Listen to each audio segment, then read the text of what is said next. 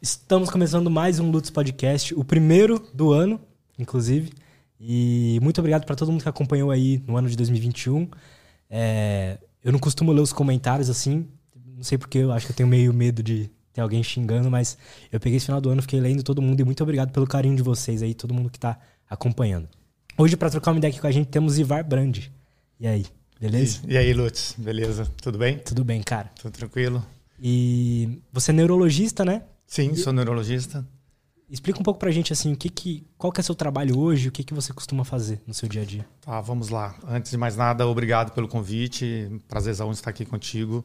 E parabéns pelo seu trabalho, né, cara? Divulgar Obrigado. e falar sobre saúde, sobre ciências do cérebro, ciências da mente, saúde da mente, é fundamental, principalmente nos tempos que nós estamos vivendo. Você está fazendo um trabalho bem bacana. Obrigado, Acho que cara. traduzir o conhecimento científico, a medicina, a saúde, as áreas da saúde, numa linguagem bacana, numa linguagem atraente para as pessoas, isso é fundamental hoje em dia. Obrigado, cara. Parabéns. Feliz jogue duro e siga firme aí que você está indo bem pra caramba. E muito prazer, muito bacana ser o primeiro episódio do ano, né? Valeu, obrigado. Prazerzão, que, que, que, seja um ano bom para nós dois, né? Uhum. Muitos Com desafios certeza. e realizações. Mas vamos lá, eu tenho um tempinho já de estrada, eu sou médico, neurologista, me formei em Minas, né? Hoje eu falo que eu sou um mineiro de Salvador ou um baiano de Juiz de Fora. Alguns falam que eu sou um baianeiro, né? É, tenho muito orgulho das minhas origens e ao mesmo tempo sou um apaixonado por Salvador e pela Bahia.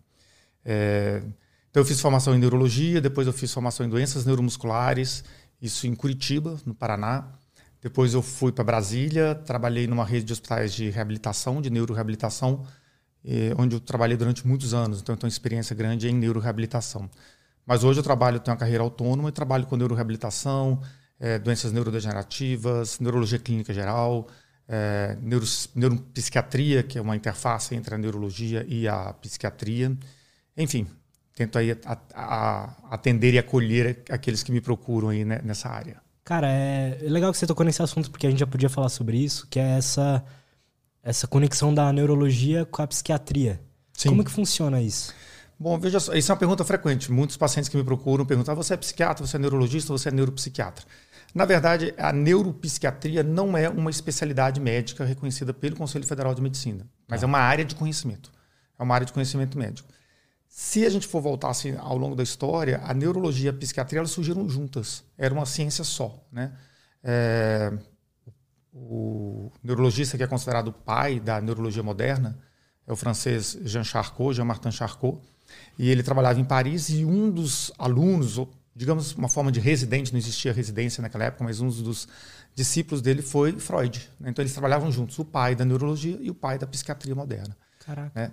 Eles não foram, obviamente, os primeiros a estudar neurologia ou psiquiatria, mas eles que lançaram as bases, os fundamentos da neurologia e da psiquiatria como ela é feita atualmente. Né?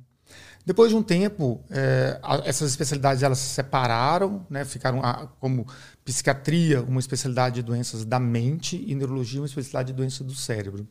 Só que com o avançar das neurociências, principalmente a partir aí do fim do século XX, início do século XXI, as especialidades começam a se aproximar novamente. Né? É, eu, eu, digo assim que tem dois pontos fundamentais que unem essas especialidades.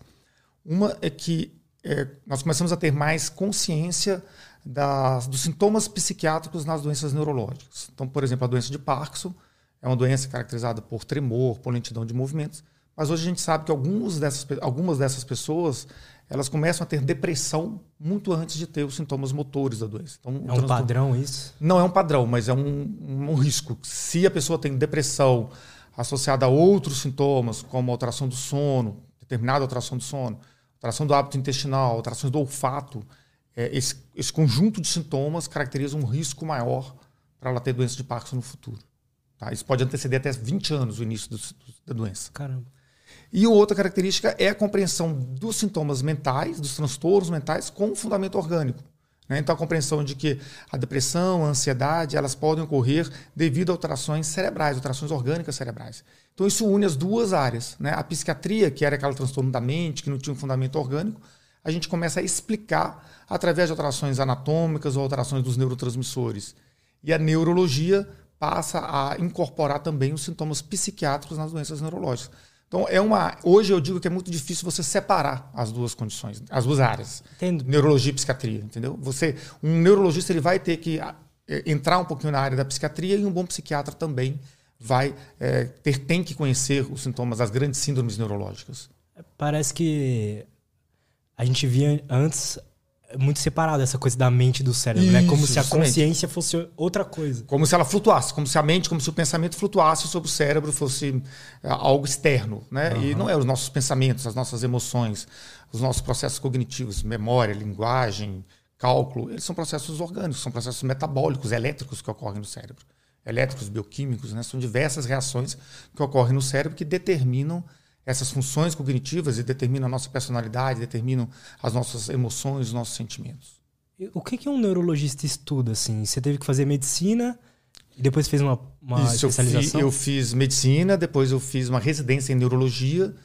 E na residência em neurologia a gente tem contato com as grandes síndromes, que são a, a gente chama de distúrbios do movimento, que inclui a principal, a doença de Parkinson, mas tem outros também, distonia, ataxia, que é alteração da coordenação motor e do equilíbrio, tremor, né, que é um, um, transtorno do movimento bem frequente. As síndromes demenciais, a principal doença de Alzheimer, mas tem várias outras, a demência frontotemporal, é, doença dos, do, dos corpos de Leo, demência vascular. As doenças vasculares, principalmente o AVC, as lesões traumáticas, as lesões infecciosas, né? É, meningites, encefalites.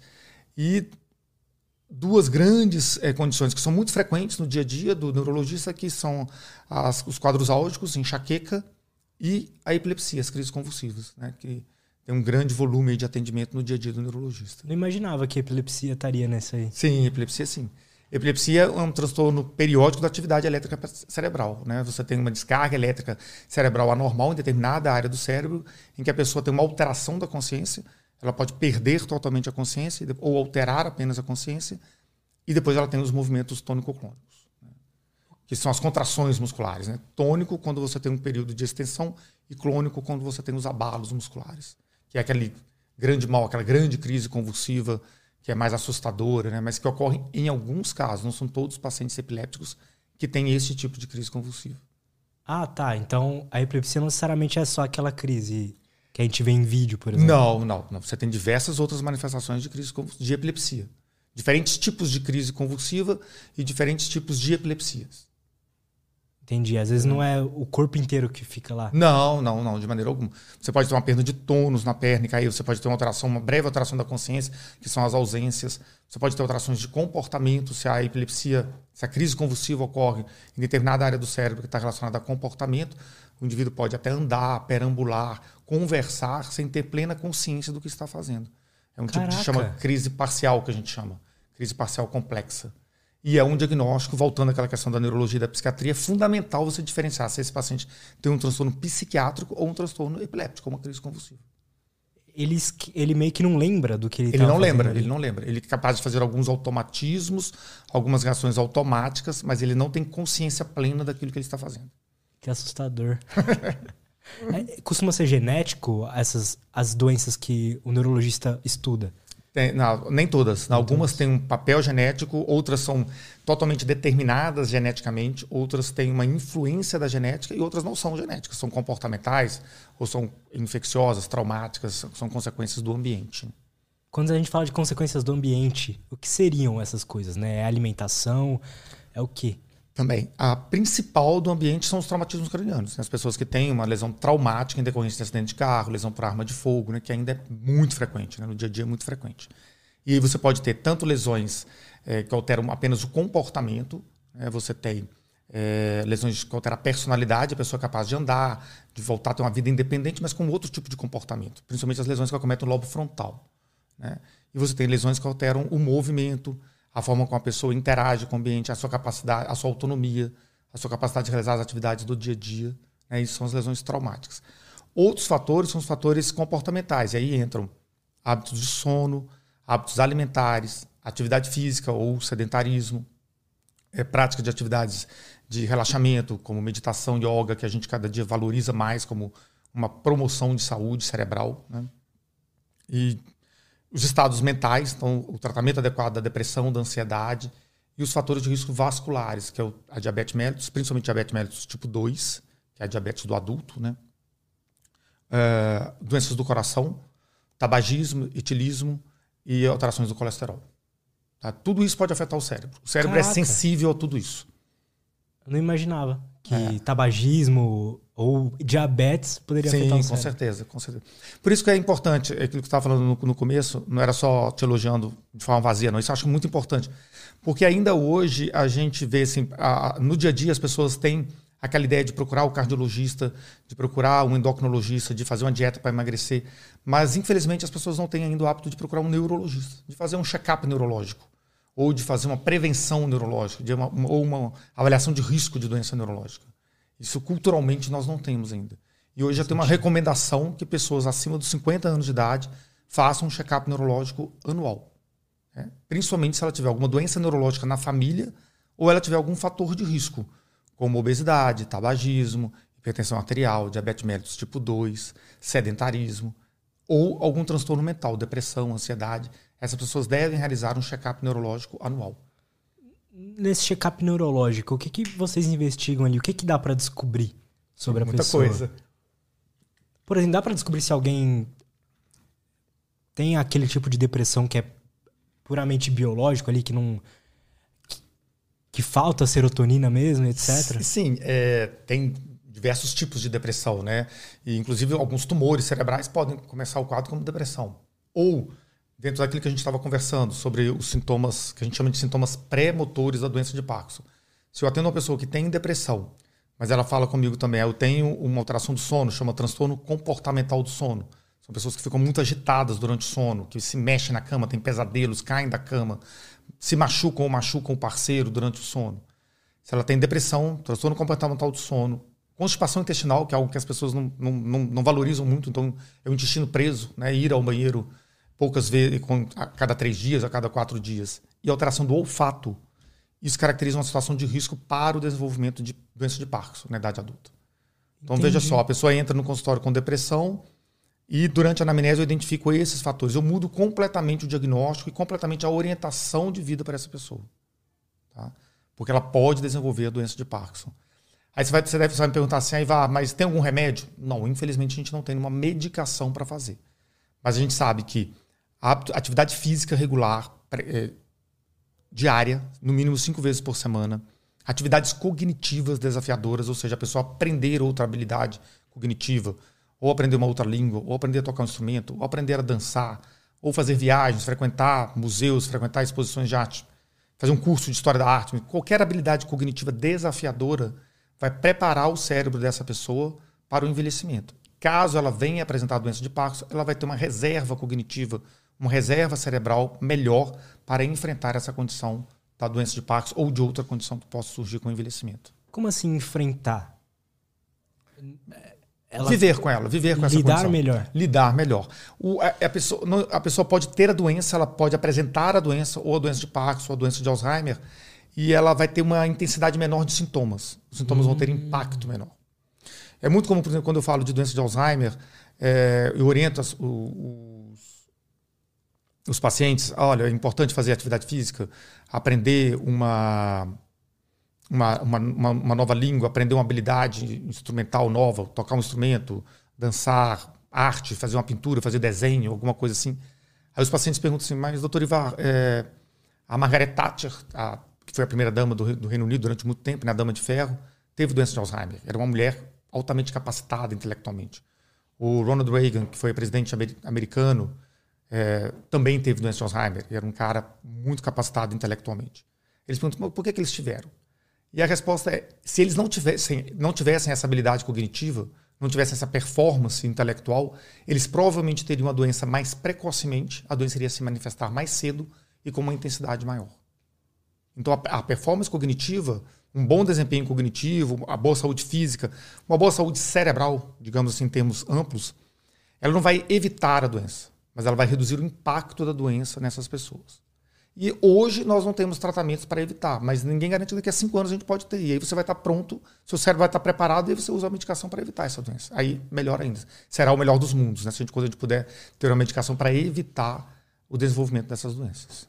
Legal. Quando você falou de saúde cerebral, é, o que que define ser um cérebro saudável, por exemplo? Ou um cérebro Vamos não saudável? Lá. É difícil. Assim, hoje em dia, acho que é um desafio a gente falar que alguém tem um cérebro saudável, sabe? Interessante. Porque, em, em termos de pandemia, né? Todo mundo tem um pouco, ou tá ansiedade, ou não dorme bem, ou teve um transtorno alimentar durante a pandemia. E tudo isso são manifestações cerebrais, né? Agora, se você tem essas pequenas alterações e está funcionando bem, você está trabalhando bem, tem contato social, está produzindo bem, ok, são sintomas leves, mas é, faz parte da variabilidade humana, né? Nós não somos sempre perfeitos. O nosso desempenho não vai ser sempre o mesmo todos os dias.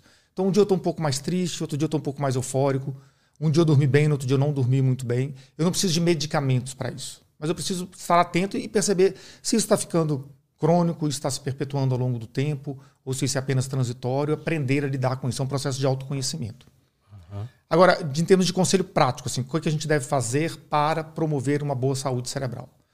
Tem algumas coisas que são fundamentais. Alimentação saudável, é, hábitos de sono, um sono regular, um sono de boa qualidade, controle dos fatores de risco, como hipertensão, diabetes e doenças do coração, tratamento dos transtornos mentais, depressão, ansiedade, práticas de atividades de relaxamento, principalmente meditação, é fundamental, e vínculo social. Hoje a gente valoriza cada vez mais é, o cérebro social. Né? Nós somos seres sociais, então o contato social alimenta o cérebro. Na verdade, o cérebro se alimenta de tudo isso. O cérebro se alimenta de uma alimentação saudável, de um nutriente saudável, mas ele se alimenta dos amigos, ele se alimenta de uma boa noite de sono, ele se regenera durante o sono, né? ele se alimenta da, da, atividade física regular, então isso é, é uma outra função fundamental para uma boa saúde cerebral, a prática regular de atividade física. Né? A gente libera substâncias neuroprotetoras durante a atividade física. Então, tudo isso são hábitos que vão promover uma boa saúde cerebral. E quais os, para eu identificar que eu não estou tendo um cérebro tão saudável assim, que tipo de sintomas que eu olho para mim para identificar isso?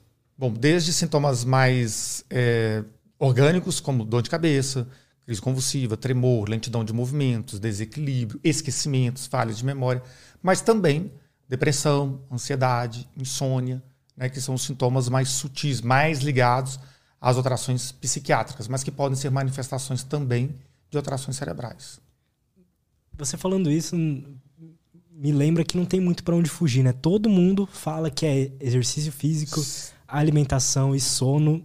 Não tem como. É a trindade da, da com saúde. Com certeza, com certeza. Exercício físico, alimentação, sono. Eu incluo aí também atividades cognitivas, então hábitos de leitura, é, aprendizagem de habilidades novas e o contato social. Tá? Porque a gente não. Você viu, deve ter visto na pandemia, quanta gente ficou confusa, ficou ansiosa, ficou deprimida, teve insônia, teve transtorno alimentar, ou obesidade, ou emagrecimento, porque ela se privou do contato social. A gente não tem ideia, mas o contato social é fundamental. E o que isso, será, né? Veja só, é, nós, a gente consegue explicar se a gente olhar para trás na história humana. Olhar para trás, que eu digo olhar milhões de anos atrás.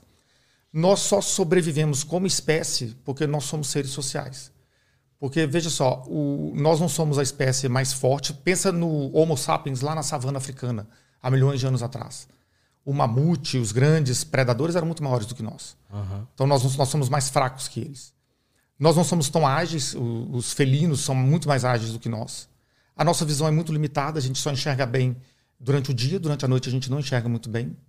O nosso olfato é extremamente limitado. Né? Os, quem tem cachorro em casa sabe disso.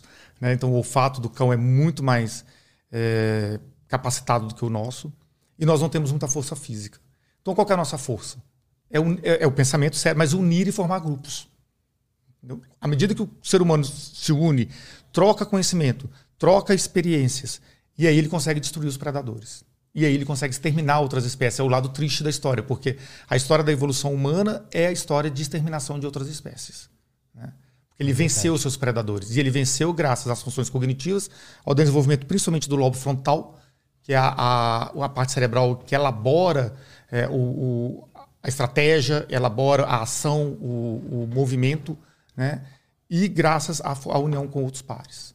Eu, eu, digo que isso tem duas características fundamentais que nos definem como espécie. Essa, uma delas é essa: a homo, o, o Homo sapiens é um homem, é um animal social. E a outra característica é que nós somos um animal simbólico. Então a gente se alimenta de símbolos. Né? O, não existe nenhuma cultura humana que não exerceu a espiritualidade. E a espiritualidade é basicamente um exercício do cérebro simbólico. Né? É, se você for pensar no cérebro, nós temos uma área bem primitiva do cérebro, que é a área que reage aos estímulos imediatamente, então é a área que é a reação de fugir ou de lutar. Né? E, é, e essa área, ela, a área do cérebro humano, ela é muito semelhante ainda aos mamíferos. A gente tem um cérebro muito semelhante. Nós temos uma área mais evoluída recentemente, que é o córtex cerebral, e aí principalmente o córtex frontal, que vai nos dar a capacidade de planejamento, de raciocínio, de criar estratégias, a memória, a linguagem. E a gente tem uma grande área no meio, que é a área de associação, que vai associar tudo isso, associar as informações básicas do ambiente, as informações que nós temos através dos sentidos, é, olfato, audição, paladar, tato, visão, com toda essa função cognitiva maior. Então, essa grande área de associação é responsável pelo cérebro simbólico, porque tudo que passa por aí, é, o que eu vejo, eu interpreto através do cérebro simbólico. Eu posso ver uma imagem e interpretar de uma maneira que você vai interpretar completamente diferente. Eu posso ter uma visão, um sonho, que eu vou interpretar de uma, maneira, de uma forma e você vai interpretar de outra maneira. E aí tem algumas teorias que falam que até nos sonhos que surge a espiritualidade. Né? Porque os, o homem ancestral ele sonhava com seus antepassados ele via aquele sonho como uma espécie de premonição, e aí os, os pajés, né, as, as autoridades espirituais da, da, da tribo, ela, ele anunciava aquele sonho como uma atividade de premonição. Uhum. E aí surge, então, o culto a, a, a, essas divindades, essas pessoas que já tinham falecido, e o culto aos mortos. E daí tem origem a espiritualidade e as religiões. E qual é a importância disso para o ser humano? A importância é que a gente é, exercita uma parte do cérebro, do cérebro simbólico. É, existe um grande debate na neurociência é, se nós temos, se o nosso cérebro ele foi preparado para a espiritualidade, para o exercício da espiritualidade. Alguns neurocientistas dizem que sim, né, que nós somos o cérebro ele evoluiu para o exercício da espiritualidade. Outros não concordam com essa teoria. Mas o exercício desse simbolismo é importante para nós. Lembrando que o exercício da espiritualidade e, ou do cérebro simbólico, ele está junto com o cérebro social. Uma coisa não pode ser separada da outra. Porque a espiritualidade, existe uma espiritualidade que a gente chama de espiritualidade horizontal, que é o reconhecer, eu reconhecer o sagrado em você. Então, o Lutz também tem um valor sagrado. Ele tem suas, suas características, mesmo que ele tenha alguns defeitos, isso não, não o desmerece. Né? Então, ou um animal também tem um sagrado, a natureza tem um sagrado. Então, exercer este cérebro espiritual, esse cérebro simbólico, é um exercício de empatia, de compaixão e de altruísmo também, que são funções humanas. Né? Que muitas religiões falam sobre justamente isso. isso. Justamente, justamente. É, e você tem áreas cerebrais. Ah, hoje você tem técnicas de meditação, a, a, a meditação compassiva, que você pode exercitar através da meditação a compaixão. Né? Não quer dizer que os monges budistas que fazem meditação compassiva são mais compassivos no dia a dia. Não é, não tem essa tradução literal. Mas você consegue exercitar essas áreas cerebral e isso te traz uma sensação de bem-estar, de mais de tranquilidade, de serenidade, de autoconhecimento, de você controlar suas emoções, suas reações emocionais. Porque tudo tem relação, né? O cérebro simbólico com o cérebro social. Não dá para dissociar as duas coisas. Me corrija se eu estiver errado, mas não faria sentido a gente evoluir para isso, de que vale a pena exercitar esse, essa parte do cérebro simbólica se não fosse algo bom para a gente, né? Se não fosse algo necessário. Sim. Na verdade, todas essas funções que a gente fala de saúde cerebral, atividade física, alimentação saudável, meditação, todas essas, essas atividades, elas são explicadas pela evolução. Então, são atividades que foram importantes para nós durante o processo evolutivo. Então o, homo, o homem só conseguiu evoluir como espécie animal porque ele cuidou da. Ele realizou atividade física, porque ele dormia, descansava. Então, na, na, ancestralidade não existia luz elétrica, então ele tinha muito mais horas de sono. Né? Ele tinha que formar grupos, então ele tinha que exercitar a compaixão, a empatia, o altruísmo para ele poder vencer seus predadores. Então, todas essas atividades, a evolução explica. Se você quiser perguntar assim, quais são as é, ferramentas para um cérebro soldado? Analisa a história evolutiva da espécie humana. A, a evolução da espécie humana dá as respostas. Aí você entra, por exemplo, na vida contemporânea. Por que, que o celular é visto muitas vezes como uma ameaça à espécie, à saúde mental da espécie humana? Porque é uma ferramenta muito recente a gente não sabe lidar com ela ainda. A gente lida com uma ferramenta muito avançada do ponto de vista tecnológico, mas com um cérebro rudimentar, com, com estruturas cerebrais que nós compartilhamos com os nossos animais domésticos ou com, até com animais selvagens. Né? Quando eu faço um post no Instagram e eu fico ávido para ver quantos likes ele teve e eu fico chateado porque não teve o mesmo número de likes, é meu cérebro rudimentar que está reagindo a isso. Né? É a busca por satisfação. É aquele cérebro do homem, do Homo sapiens africano, que estava em busca de alimento, que estava em busca de um prazer imediato. Só que ele tinha poucas fontes de prazer imediato. Ele tinha o alimento, o sono, a relação social, a relação sexual. Né? O, o, dia a dia dele era esse. Hoje não, hoje nós temos muitas fontes de prazer imediato e nós temos muitas situações que, que ameaçam, supostamente ameaçam, o nosso prazer imediato.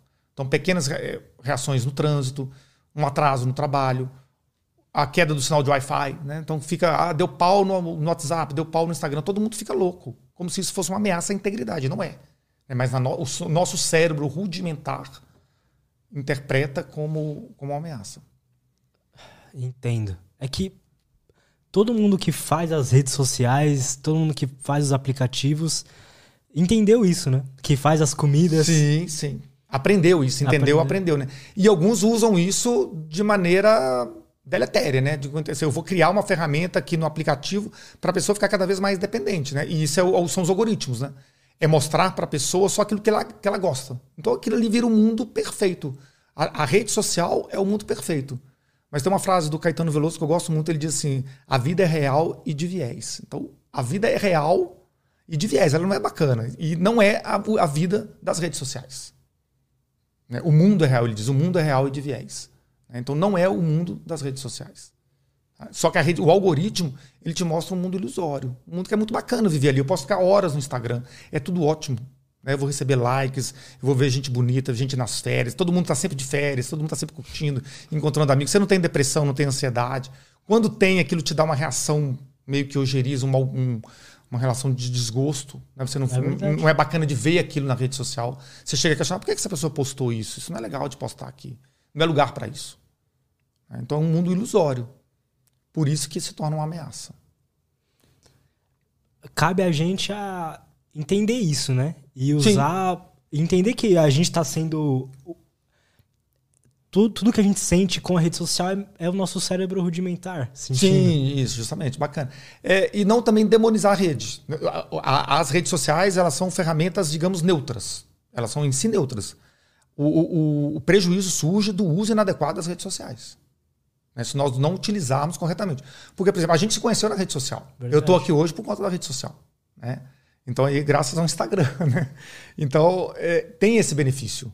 Né? A rede social realmente aproxima pessoas, permite você ter conhecimento. Ter... Hoje eu posso seguir referências científicas, pessoas que eu admiro do ponto de vista científico. Eu sigo nas redes sociais. Eu não preciso mais viajar para ouvir falar, ouvir uma aula do professor fulano de tal. Eu sigo ele no Twitter. Hoje ele faz um conteúdo. Ele lá. faz um conteúdo. Verdade. Né? Então, essa é uma grande vantagem da rede. Agora, eu tenho que saber filtrar. Eu também não vou ficar o dia inteiro ouvindo grande conteúdo científico. Não é, não é isso. Eu tenho que também ter contato com outras pessoas, contato real, é, emoções verdadeiras, né? Ter contato com esse mundo real e não o um mundo virtual, o um mundo ilusório das redes sociais. Cara, é uma das coisas que eu não queria fazer o podcast sem ser presencial, assim. Eu acho que muda muito. Com certeza. Se a gente estivesse conversando pelo, sei lá, pelo Zoom, por exemplo estivesse fazendo o mesmo, mesmo, mesmo formato assim, de entrevista, conversa, eu acho que não seria a mesma não, coisa. Com certeza, com certeza. E hoje é, é, você está tocando num ponto que a medicina vive muito isso hoje, que são as consultas virtuais. Né? Com a pandemia, a telemedicina foi legalizada e foi regulamentado no país. Né? A gente percebe nitidamente que às vezes você precisa de um contato presencial com o paciente. Você precisa ter olho no olho, precisa tocar o paciente. É, mesmo que é, do ponto de vista concreto, ele pode sair com a mesma receita, ele pode sair com a mesma prescrição, a mesma lista de medicamentos. Mas a experiência é outra e a sensibilidade, a palavra é outra. Né? E a palavra também tem poder de cura ou até mesmo de poder de causar doença. Né? A gente tem que tomar muito cuidado assim, numa consulta ou no ambiente virtual. Às vezes você está um pouco mais distraído, um pouco mais relapso. A presença de distratores é muito maior. Você está na sua casa. Né? Ali no consultório, não. É você, o paciente, a família. Tem uma certa liturgia que preserva aquele momento né, e que dá melhor resultado naquele momento. Pelo menos é a maneira que eu penso. Acho que tá, tem alguns colegas que acham que não é, não, não é tão importante, mas eu acho fundamental isso. Ter ainda uma liturgia da consulta, da presença, do saber escutar, do saber se colocar no momento correto, que muitas vezes isso se perde no, na consulta virtual. É interessante você falar isso. E eu vou até me contradizer aqui agora, mas eu faço a, a consulta com o psicólogo online. Sim. sim. E funcionou muito bem para mim. Eu não sei se para todo mundo é assim, se vai ser assim, mas para mim funciona muito bem. De qualquer forma, eu faço, eu controlo o meu ambiente. Eu não deixo ninguém entrar, não, não deixo distrações. Eu, é eu e o psicólogo ali, não tem mais nada, nem WhatsApp, nada. Sim, Lutz, mas é aquilo que a gente estava falando, é saber usar a ferramenta. Né? É igual a rede social, ou, ou sua consulta online é a mesma coisa. É saber usar a ferramenta corretamente. Perfeito. Pode ser muito bom, você funcionou. Às vezes é melhor você fazer dessa forma do que você não fazer. Ou talvez se você tiver a experiência de fazer um momento presencial e outros momentos online, também vale a pena fazer uma forma híbrida, por exemplo. E você pode ir lá também fazer presencial e falar, não gostei, vamos continuar online. Ok. É a sua maneira de fazer. Mas você controlou essa ferramenta. Né? Você não é refém da ferramenta, você que domina a ferramenta. Entendi.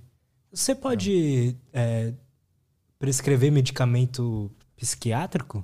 Posso, posso. Interessante. É, qualquer médico pode prescrever qualquer medicamento. Não tem ah, é? restrição é? de especialidade. Não, isso não existe. Na medicina, eu, tenho, eu sou legalmente autorizado a fazer um parto. Se tiver uma mulher gestante aqui, eu sou legalmente autorizado a fazer. É, faz sentido, né? Você fez é, medicina e estudou é, para é. isso, né? Bom, eu acho que não faz sentido, porque eu não sou capacitado para Ah, então, beleza. mas, mas tudo beleza. bem, vou falar, não, procure, liga aí para o obstetra, liga para emergência, mas legalmente isso é questão da lei, entendeu? Mas eu não, eu não sou, eu não me sinto capacitado. Tem mais de, sei lá, 20, 20 e poucos anos que eu não faço um parto, né? Então... É, então é verdade, entendeu? faz sentido. Mas né? a lei me protege.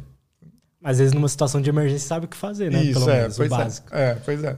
Cara, voltando pro assunto do, do cérebro, assim, você tinha comentado sobre o lobo frontal. Sim. Eu já ouvi falar que tem vários lobos aí. O que, que, que são essas partes do cérebro? Para que, que serve cada parte do cérebro? Como é que funciona isso? Então, os lobos são divisões anatômicas do cérebro, tá? Então, quando a gente fala em anatomia, a gente está falando em estrutura do cérebro, tá? É, é importante ter isso em mente porque, às vezes, por exemplo, uma ressonância magnética. A ressonância magnética, ela é uma... É, a, a ressonância tradicional, né, ela é uma fotografia da estrutura do cérebro. Então, ela não vai mostrar a não ser a ressonância funcional ou a ressonância com espectroscopia, que são outras técnicas de ressonância, ela não vai mostrar função cerebral. Ela vai mostrar, é como se você tivesse uma fotografia numa praia belíssima, mas você não sabe se aquela praia está poluída ou não. Entendi. Entendeu?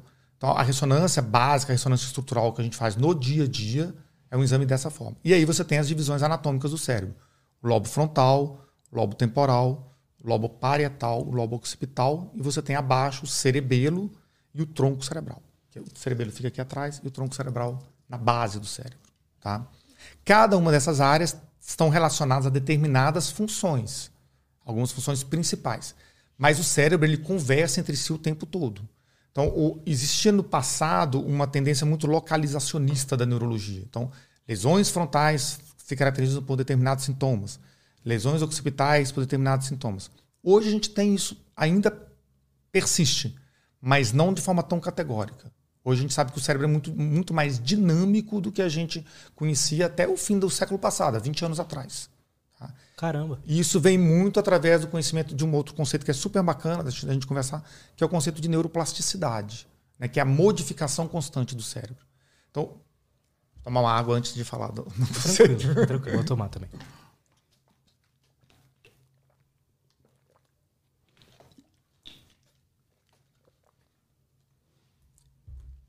Vamos lá. A neuroplasticidade pode ser definida como a capacidade do cérebro se modificar em resposta a estímulos ambientais. Então veja que é um conceito bem amplo. Né? Qualquer estímulo ambiental, se eu abro um livro para ler, se eu estou aqui conversando contigo, se a gente está trocando ideias sobre um novo conhecimento, se eu tenho um encontro afetivo, se eu tenho uma experiência traumática, se eu peguei o voo e eu tenho uma pane no avião e eu passo a desenvolver então uma reação traumática. Uhum tudo isso leva a modificações no funcionamento cerebral. Alguns anos atrás, até o fim do século XX, a gente dizia que neuroplasticidade era uma propriedade do cérebro infantil, ou do cérebro em desenvolvimento, né, da, da criança e do adolescente. Hoje não. Hoje a gente entende o cérebro como um órgão dinâmico, é um órgão que se modifica o tempo todo. Qualquer estímulo ambiental é capaz de modificar o cérebro. Então, esse encontro nosso aqui, esse bate-papo, nós vamos sair daqui diferentes depois desse encontro. Então, nós modificamos, nós criamos novas sinapses, novas redes neurais, e em função da neuroplasticidade. Então, a neuroplasticidade é a mudança. Não sei se essa palavra é certa, mas é a mudança física mesmo no cérebro que acontece. Física e funcional. Né? Não apenas de física de estrutura, mas de função também. Tá? Porque o meu cérebro pode passar a funcionar diferente. Não tem uma, uma mudança física, mas eu posso ter uma mudança de funcionamento do cérebro. Tá? De função bioquímica, de função elétrica do cérebro. Tá? Isso muda muito a nossa compreensão, principalmente em relação ao envelhecimento. Que era aquela história assim, é que o idoso não é capaz de aprender outras habilidades, ou que o idoso, muitas vezes o envelhecimento cerebral era visto como uma fase de declínio cerebral, de declínio de funções cognitivas. Hoje a gente não usa mais esse termo. O envelhecimento é uma fase de modificação das funções cognitivas. Como qualquer faixa etária. Então a infância tem características de funcionamento cerebral próprias, a adolescência, o adulto jovem e o idoso. Todos eles têm características cerebrais específicas daquela idade.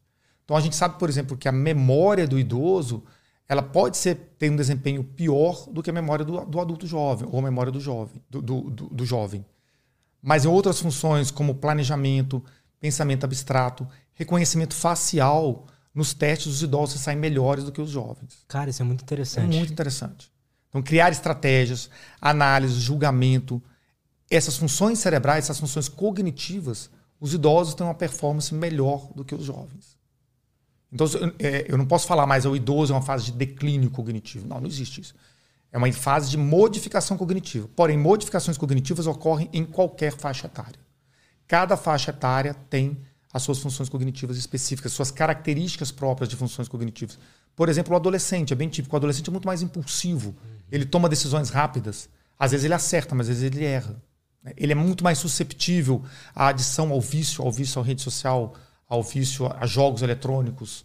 Né? O idoso não. O idoso ele pondera muito mais. Ele é capaz de ter um raciocínio, tomar as decisões de forma cuidadosa, de forma cautelosa. Ele não tem mais essa impulsividade. São características diferentes. Um é melhor do que o outro? Não. São características. Eles funcionam de forma semelhante, de forma diferente. Mas não quer dizer que um seja melhor do que o outro. Talvez para algumas funções, para algumas tarefas, eu precise de alguém mais impulsivo, menos rígido, com uma personalidade mais fluida. Para outras tarefas, não. Eu preciso de alguém mais cauteloso, alguém que preze pela segurança, alguém que cheque passo a passo, rotinas, protocolos, procedimentos. Verdade. Então, são características cerebrais é, de cada faixa etária, de cada indivíduo. E o aprendizado? Eu já ouvi falar que depois de uma certa idade o aprendizado fica mais difícil. Não, não. Não é não isso, tem, não não, não, tem relação. A capacidade de aprendizado persiste, graças à neuroplasticidade, porque o cérebro é capaz de se modificar. Porém, você pode ser necessária o uso de estratégias diferentes, aprender coisas que te tocam mais emocionalmente. Né? A, a nossa memória ela é alimentada é, por experiências de vida e por alguns in, fatores que estão associados à memória. Por exemplo, a emoção. Né? A gente guarda mais na memória aquilo que nos toca mais emocionalmente. Outra questão são as narrativas. Por exemplo, se eu te der para você memorizar uma lista de palavras, você vai ter um determinado desempenho. Se eu coloco essa mesma lista de palavras te contando uma história, é, qualquer história, você memoriza essa lista de palavras de maneira muito mais fácil. O ser humano um tem poema, atração por, por narrativas. Isso, um poema, por exemplo. É... E uma outra fator é local. Né? O, o, cérebro guarda os locais. Então, por exemplo, é... posso te perguntar se assim, aonde você estava, vamos supor, uma data importante aí, quando, sei lá, quando começou a pandemia, onde você morava, você nunca vai esquecer isso. Verdade. Outros fatos você pode esquecer. Tá? É, outras características aí do que aconteceu durante a pandemia, você vai esquecer. Mas essas três questões, local, emoção e. Me fugiu agora da memória. Narrativas, uhum. narrativas, esses três fatores, eles são ajudam o funcionamento da memória. E aí a gente vê assim que a, a, publicidade já aprendeu isso, né? Porque quando eles criam lá a narrativa da história de alguém, do produtor que vende a fruta tal, o suco orgânico, e a publicidade conta uma história do cara. Ele já aprendeu isso, porque a narrativa atrai o ser humano. Volto àquela questão: cérebro social e cérebro simbólico. Você se identifica com a história do, do seu Paulo José, que plantou o alimento orgânico que você vai consumir, e você se identifica com o símbolo de tudo isso: do homem uhum. trabalhador, do homem honesto, do homem do campo, e você compra porque você quer levar isso para casa. Entendeu? Verdade, total isso. Às vezes uma. Você quer se identificar com aquilo, você traz um pouquinho daquilo para casa. Ah, é muito verdade isso. Eu vejo. É. Eu, eu sou muito assim, cara. Eu sigo uns caras no, no YouTube, por exemplo. Se o cara que eu admiro, que faz coisas que eu admiro, usa, sei lá, um, uma marca de relógio X, eu vou ter tendências a comprar sim, aquela marca. É, sim. Cérebro social e cérebro simbólico. E o cérebro rudimentar aí que você não vai controlar, porque o cérebro rudimentar te manda o estímulo, compre, compre. O córtex pré-frontal, que no seu caso aí você é mais novo, ele está terminando o amadurecimento, ele ainda ele é refém desse estímulo do, do, cérebro rudimentar. Ele não consegue controlar. Se você falar isso, acontece a mesma história para o seu avô, seu avô vai falar assim: você é maluco, não vou comprar isso nunca. Porque ele consegue, ele tem o cérebro frontal muito mais habilitado para controlar esse impulso do cérebro rudimentar. Eu não vou comprar isso. Não, não, é porque você vai ter o mesmo relógio do cara que você vai ser semelhante a ele. É verdade, né? Entendeu? Faz total sentido. é, total. Mas eu não controlo. É, pois é, mas é a sua característica. É característica. Não é o certo ou errado. É que são características, entendeu? Entendo, entendo. Então, o jovem adulto, o adolescente, ele tem menos. Não sei se a palavra vai ser certa também, mas ele tem menos atividade do pré-frontal? É, na verdade, isso tem relação com as fibras de mielina. O cérebro, o sistema nervoso é, é dividido basicamente em substância cinzenta, que são a, as áreas que não são mielinizadas. A camada de mielina é que a gente chama de substância branca. São áreas que protegem a célula nervosa, o neurônio, né, que é a célula nervosa. As células mielinizadas, elas têm uma condução elétrica muito mais rápida, que ela faz uma condução saltatória. Ela vai, o, o estímulo elétrico vai saltando de ponto em ponto. Enquanto a célula não mielinizada, a condução elétrica é contínua, então ela é mais lenta.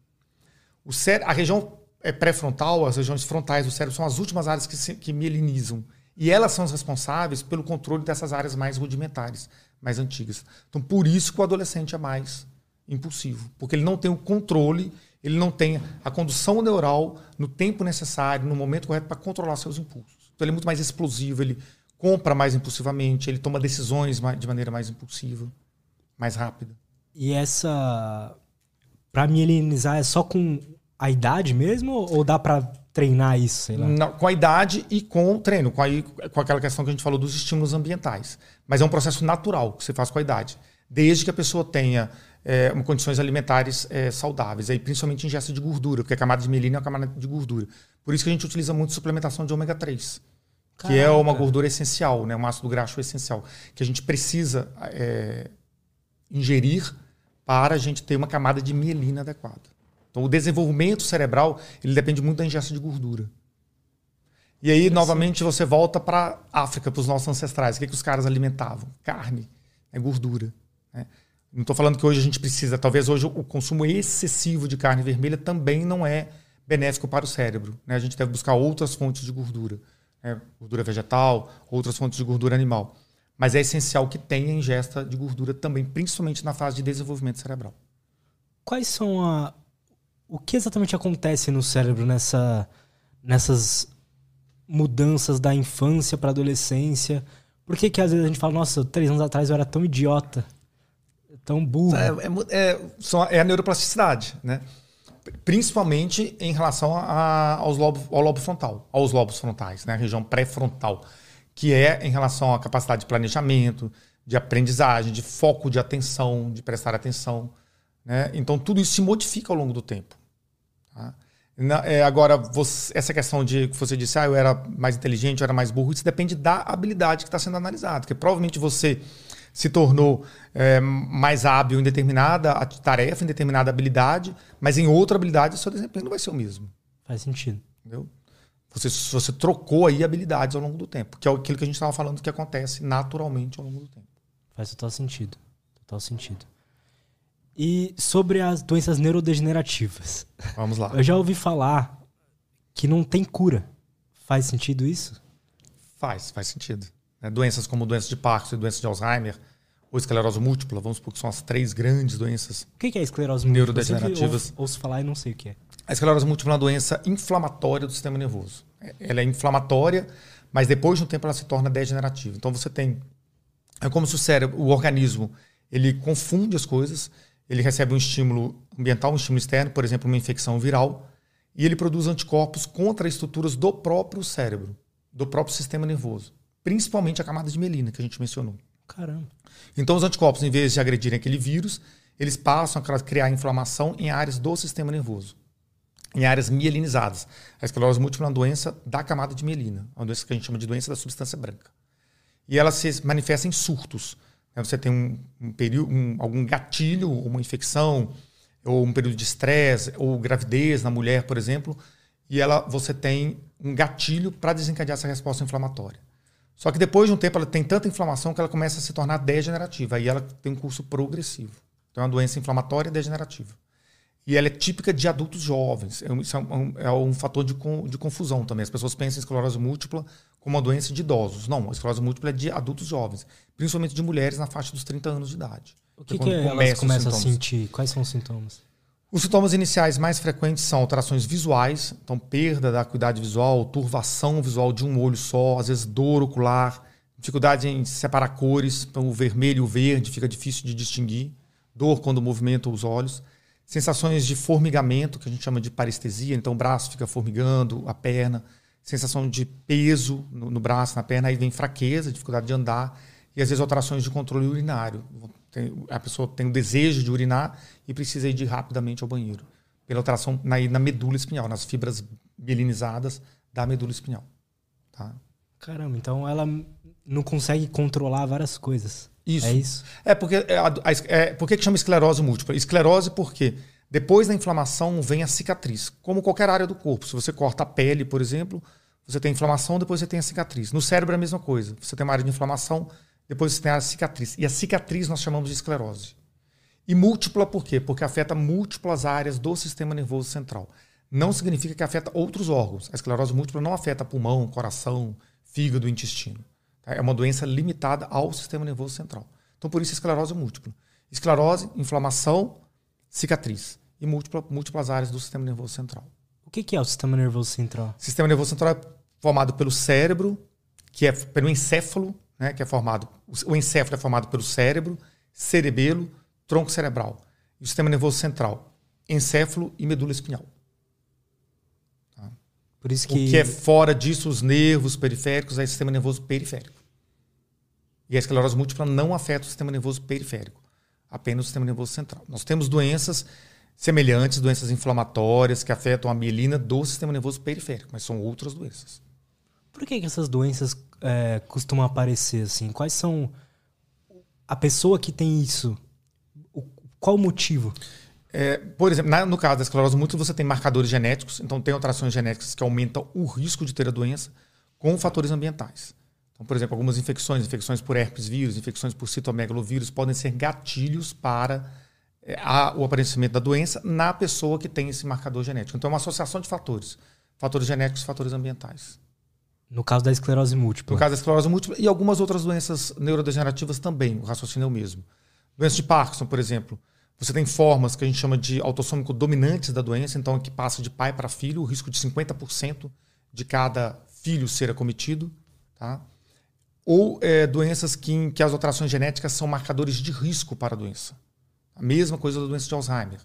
A doença de Alzheimer tem formas mais raras, que a mãe é cometida, o filho, o neto, sempre o risco de 50%. Mas felizmente Caramba. são as formas mais raras. Geralmente começa na idade mais jovem, em torno dos 40, 50 anos de idade. Na grande maioria dos casos, você tem alterações, são múltiplos genes que interagem entre si com fatores ambientais e aí aumenta o risco da doença. Fatores ambientais: depressão, tabagismo, etilismo, é, baixa escolaridade, obesidade, sedentarismo, diabetes mellitus tipo 2, hipertensão arterial, tudo aquilo que a gente falou. Entendi. Tá? Então, todas essas condições aumentam o risco da doença de Alzheimer. É, no Canadá foi feito um estudo há um pouco tempo atrás que eles quiser, queriam. O objetivo do estudo era reduzir o índice de isquemia cerebral. Isquemia cerebral está muito associado com hipertensão arterial, diabetes mellitus, sedentarismo e doenças do coração. No fim de uma década, década, eles observaram que eles reduziram o, o índice de acidente vascular cerebral, de isquemia cerebral, e reduziram também o índice de doença de Alzheimer. Então, assim, tratar essas condições é tratar o, que que é o cérebro como um todo. O que, que, é isquemia cerebral? Isquemia cerebral é o AVC, que é o Entendi. derrame cerebral famoso, é a oclusão de um vaso do cérebro. Caraca. Eu, eu tenho um tio que teve AVC e eu, ele contou na história meio desesperador, assim, que um lado parou de funcionar. Sim, é subitamente isso mesmo. Tem ah. muita gente que tem isso? Muito, é muito comum. No Brasil é muito comum. É uma das principais causas de incapacidade em adultos. É importante, é importante conhecer os sintomas, né? Porque o, é, tem uma frase em neurologia que a gente diz que tempo é cérebro. Porque no caso de uma isquemia cerebral, então se a pessoa perdeu a força de um lado do corpo, é, desviou a, a, boca, teve dificuldade de pronunciar alguma palavra, ela deve ser levada imediatamente para o pronto atendimento. É porque a, o tratamento, quanto mais rápido ele fizer o tratamento para abrir o vaso sanguíneo, para desobstruir a artéria que está ocluída, melhor o resultado, melhor, maior a recuperação.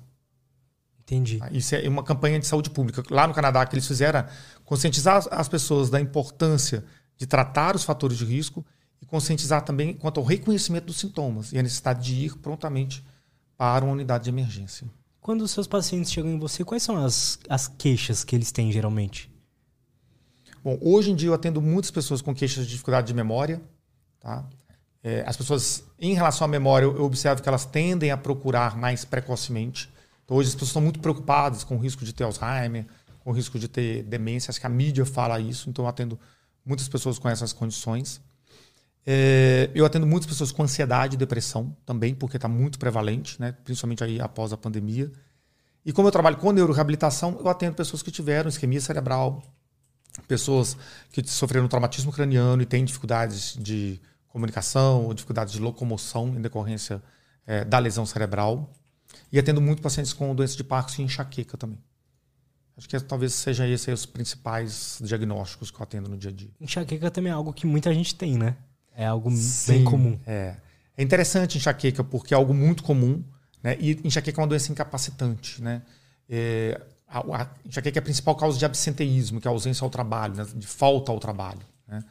É, e a dor de cabeça é um dos sintomas da enxaqueca, mas não é o único sintoma da enxaqueca. Então é preciso reconhecer a enxaqueca como uma doença uma doença que tem que ser tratada, uma doença crônica, que tem que ser tratada. É muito comum ainda as pessoas irem ao consultório e falar: ah, eu não posso tomar vinho porque eu tenho enxaqueca. Ou eu não posso comer marisco, ou não posso comer massa de tomate, comida muito condimentada porque eu tenho enxaqueca. Não é isso. A enxaqueca é uma doença crônica. O vinho, os alimentos, eles são gatilhos para a dor, mas eles não são causa da dor. Tá? Com o tratamento adequado, você pode é, ter uma vida normal, inclusive bebendo vinho e, ou fazendo ingesta de outros alimentos e não ter dor. Tá? Então as pessoas atribuem a causa. E é uma doença frequentemente negligenciada. Enxaqueca, as pessoas negligenciam até o ponto de ter uma crise muito intensa ou crises muito frequentes que impeçam ela de trabalhar ou de estudar. É muito comum que a pessoa tenha crise de enxaqueca e ela fala: não, eu não preciso tratar, e começa a fazer uso abusivo de medicamentos, tem alteração na qualidade do sono, tem alteração na vida social, nos relacionamentos. As mulheres que têm enxaqueca frequentemente escutam piadinhas do tipo: ah, de novo essa história, mais essa história de enxaqueca, essa dorzinha de cabeça, toda hora atrapalha. Então, as mulheres ainda sofrem esse impacto adicional e as pessoas não tratam corretamente. Isso é, é o dia a dia meu, é, é conversar sobre isso, sobre a importância de tratar a enxaqueca corretamente, de fazer o tratamento profilático adequado. Como que funciona a enxaqueca? Por que, que as pessoas têm? Vou tomar água também. Tranquilo. Porque eu conheço bastante gente que reclama disso. De que, assim, não reclama que tem enxaqueca, mas fala assim, quase todos os dias fala que tá com dor de cabeça. Sim. Entendeu? Então, então vamos eu lá. acho interessante. Vamos falar para essas pessoas, então. é, veja só, Lutz, eu costumo explicar da seguinte forma. A enxaqueca é uma doença caracterizada por uma alteração no seu alarme para dor, o alarme para dor de cabeça. Vamos supor que você tem um alarme e você consegue calibrar esse alarme. É um alarme, um sistema de segurança da sua residência. É se a pessoa se aproximar, dependendo da distância que ela se aproximar daquele alarme, esse alarme vai disparar ou não. E você consegue calibrar isso. Né? Pode ser um metro, pode ser dois metros, para disparar esse alarme. Na enxaqueca, esse alarme não está regulado adequadamente, ele está para baixo. Então, qualquer estímulo alterado do dia a dia dispara esse alarme e a pessoa tem dor de cabeça. Então, por exemplo, uma noite de sono mal dormida, ansiedade, preocupação, ou uma ingesta de pequena quantidade de bebida alcoólica que outras pessoas vão beber normalmente naquela pessoa que está com o alarme alterado, isso dispara a dor. Tá? E se você não tratar isso, esse alarme vai ficar cronicamente alterado e cada vez mais alterado. Ou se você tratar adequadamente, se você tratar incorretamente. Por quê? Porque é muito comum que essas pessoas tenham enxaqueca e elas começam a fazer uso de analgésicos. Aí usa, uhum. todo dia ela usa um analgésico, ela usa um outro analgésico. E isso leva ao que a gente chama de dor de cabeça crônica, cefaleia por abuso de analgésicos. Caraca. Então o próprio analgésico leva ao desenvolvimento de dor crônica e a pessoa passa a ter dor todos os dias. Tá? É, é, é, Isso parece é, essa, fa essa face de susto que você fez, eu, eu, vejo diariamente no consultório. Tá? Porque as pessoas não entendem isso. Então a pessoa chega lá, Eu uso, eu uso uma dipirona, eu uso um paracetamol. Quantas vezes? Não, todo dia. Vezes, sabe? Não se deve fazer uso. Isso é negligenciar a dor e se colocar em risco. Tá? Porque você está alterando esse alarme. Então, qual, o objetivo do tratamento é novamente equilibrar esse alarme para que ele não dispare nessas condições habituais. E isso depende de medicamentos e também atividade física, hábitos de sono adequado, cuidar do estresse, da ansiedade, é, contato social, meditação. Tudo isso auxilia no tratamento. Assim como a doença, o sintoma ele é multifatorial, o tratamento também não é apenas medicamento. Uhum. O tratamento também envolve diferentes estratégias. Interessante. Então, para uma pessoa. O primeiro passo tem que ir no neurologista, né? Para ver se é isso mesmo. Sim, com certeza. Porque pode ser, outra coisa. pode ser outra coisa. Pode ser outra coisa, com certeza. Pode ser diversas coisas. Né? Que, de, desde condições é, mais, digamos assim, corriqueiras, por exemplo, um, determinados tipos de anemia podem causar enxaqueca. Mas tumor cerebral também pode causar. Hidrocefalia, que é o acúmulo de líquido no sistema nervoso, também pode causar. Então, é, é, o primeiro passo é o diagnóstico correto. Primeiro é saber é enxaqueca realmente, como vai ser, ou é outro tipo de dor. Né? Ou às vezes são, são dois tipos de dor, porque nada impede da pessoa ter enxaqueca, então ter essas crises de dor, e junto com isso tem uma cefaleia crônica, com a dor de cabeça diária, a, a, desencadeada por outro fator. Ou por tensão emocional, por rigidez na região cervical, contração dos músculos da cervical, postura inadequada. São diferentes condições que podem causar dor. Caraca! Muita coisa pode ser, então. Muita coisa. Interessante. Até faz sentido, então, a pessoa fazer yoga. Total. Tudo que é certeza. relaxamento. Isso é comprovado. Total. Com certeza. Legal, cara. Legal. Eu tinha. A gente tava conversando em off antes dos. De, de algumas coisas que a gente poderia falar, né? E você tinha comentado sobre, sobre o CBD. Isso, canabidiol. E aí eu acho que já dá para linkar também. Quais são. O que, que você vê de tratamento que tá tendo para doenças neurológicas, assim, que você acha que é interessante? É, eu uso hoje o CBD, assim, faz parte do meu receituário no dia a dia. Que legal. É, ao mesmo tempo, eu, eu digo sempre para os pacientes assim, que não é uma panaceia, não serve para qualquer tipo de sintoma. Sabe? Então, tem algumas condições que são bem indicadas. Por exemplo, alteração do sono, o CBD é excelente, canabidiol é excelente. Eu tenho pacientes que tinham, eram insônios crônicos, que utilizavam diversos tipos de medicamentos sem resultado satisfatório, com risco de efeitos colaterais, que depois a gente pode falar um pouquinho também, que são outros medicamentos que são muito utilizados e que têm risco à saúde. E hoje dormem bem com a dose baixa de canabidiol à noite. Tá? Caraca. É, você pode utilizar canabidiol também em pessoas com doença de Alzheimer, com doença de Parkinson, tanto para melhora do bem-estar, uma sensação de bem-estar durante o dia, mas também para alteração de melhoras das alterações de comportamento, da agitação, é, dos, das alterações é, comportamentais, na né, agressividade associada à doença de Alzheimer. É, esclerose múltipla, ela é muito utilizado. E tratamento de dor crônica. Então, pessoas com enxaqueca ou com outros tipos de dor, o canabidiol também pode ser utilizado. Neste caso, canabidiol associado ao THC. É porque é outra questão, as pessoas confundem muito o que é terapia canabinoide. Uhum. Terapia canabinoide envolve diferentes substâncias, o CBD puro, o CBD com THC, a planta como um todo, o, o, o extrato, o óleo da planta, né, que é o, o full spectrum que a gente chama. Então tem diferentes apresentações e você tem que saber titular a dose e escolher qual o composto que você vai utilizar. Entendi. E aí, com seus pacientes, às vezes o cara tem uma coisa que é melhor ser 100% CBD, o outro é bom Isso, ser... com CBD com, com o THC. Hoje tem a associação de CBD com melatonina, que é muito utilizado para insônia, tem um resultado muito bom. Tá? Então tem, tem várias possibilidades de uso na neurologia. O que, que você vem, o que, que você recebe de feedback dos seus pacientes depois que eles começam a usar? Geralmente a resposta é muito boa, principalmente para questões de ansiedade, insônia e alterações do comportamento associado à doença de Parkinson. Tá? E dor crônica. Dor crônica também eu tenho tido bom resultado. Tá? Mas para insônia, ansiedade, com certeza assim, é maravilhoso. Tá? Para melhora do sono é muito bom. Para ansiedade, é, é, como que é? 100% CBD? Depende da intensidade, depende muito da intensidade, depende de se é uma ansiedade aguda, porque o CBD você tem que titular a dose. Eu nunca começo com dose plena, com a dose máxima que a pessoa pode utilizar. Eu começo com doses muito baixas. Então, se a pessoa está muito ansiosa, com insônia, não conseguindo trabalhar, não conseguindo ter vida social, aí eu tenho que iniciar outra medicação até o CBD chegar na dose necessária. E um outro limitante no Brasil, infelizmente, é o custo. O CBD bom, o CBD de boa qualidade, ele ainda é caro no Brasil. Como é que está isso no Brasil hoje? Assim, os pacientes conseguem encontrar isso quando você Consegue. Receita, hoje é, é hoje é legalizado, você pode encontrar em algumas farmácias, já farmácias normais, mas são os mais caros que tem, são importados, são os mais caros.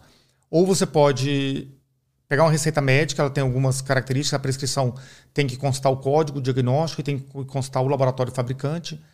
É, o paciente registra essa prescrição no site da Anvisa. A Anvisa tem alguns dias para autorizar a importação. E aí ele faz contato com alguns representantes no Brasil e ele importa a medicação. É bem, é bem simples, bem tranquilo. Esse é o jeito mais barato. Esse é o jeito mais barato. E outra forma é lidar com os produtores nacionais, que tem as cooperativas nacionais que produzem canabidiol também. Tá? Interessante. O que mais tem de, de tratamento inovador aí? Porque isso de CBD, THC, me corrija se eu estiver errado, não é, não é. Pelo menos no Brasil não era utilizado muito, né? É, isso foi legalizado recentemente. Né? Existiam algumas famílias que tinham autorização judicial para importar, principalmente crianças com epilepsia. É uma outra indicação, mas eu não utilizo para epilepsia porque o canabidiol para epilepsia é mais em síndromes refratárias, epilepsias muito graves. E eu não acompanho no meu dia a dia esse tipo de paciente. Mas é uma boa indicação. Tem algumas síndromes epilépticas específicas que respondem ao canabidiol, que é assim, excelente. É, tem uns vídeos aí que sempre tem na milagrosos, internet. Mas realmente é verdadeiro. É incrível. É incrível. É incrível. Tá? É incrível. Tem algumas síndromes que são realmente muda a história de vida da pessoa. Existia algum medicamento que fazia isso? De, Existia, exemplo... mas em altas doses, vários medicamentos com diferentes efeitos colaterais. Esse é o problema. Igual ansiedade. A gente estava falando de ansiedade e insônia. Uhum. Insônia é um outro problema no dia a dia, porque as pessoas também não valorizam a insônia. Né? A pessoa deitou para dormir, não conseguiu dormir, ela chama aquilo de insônia.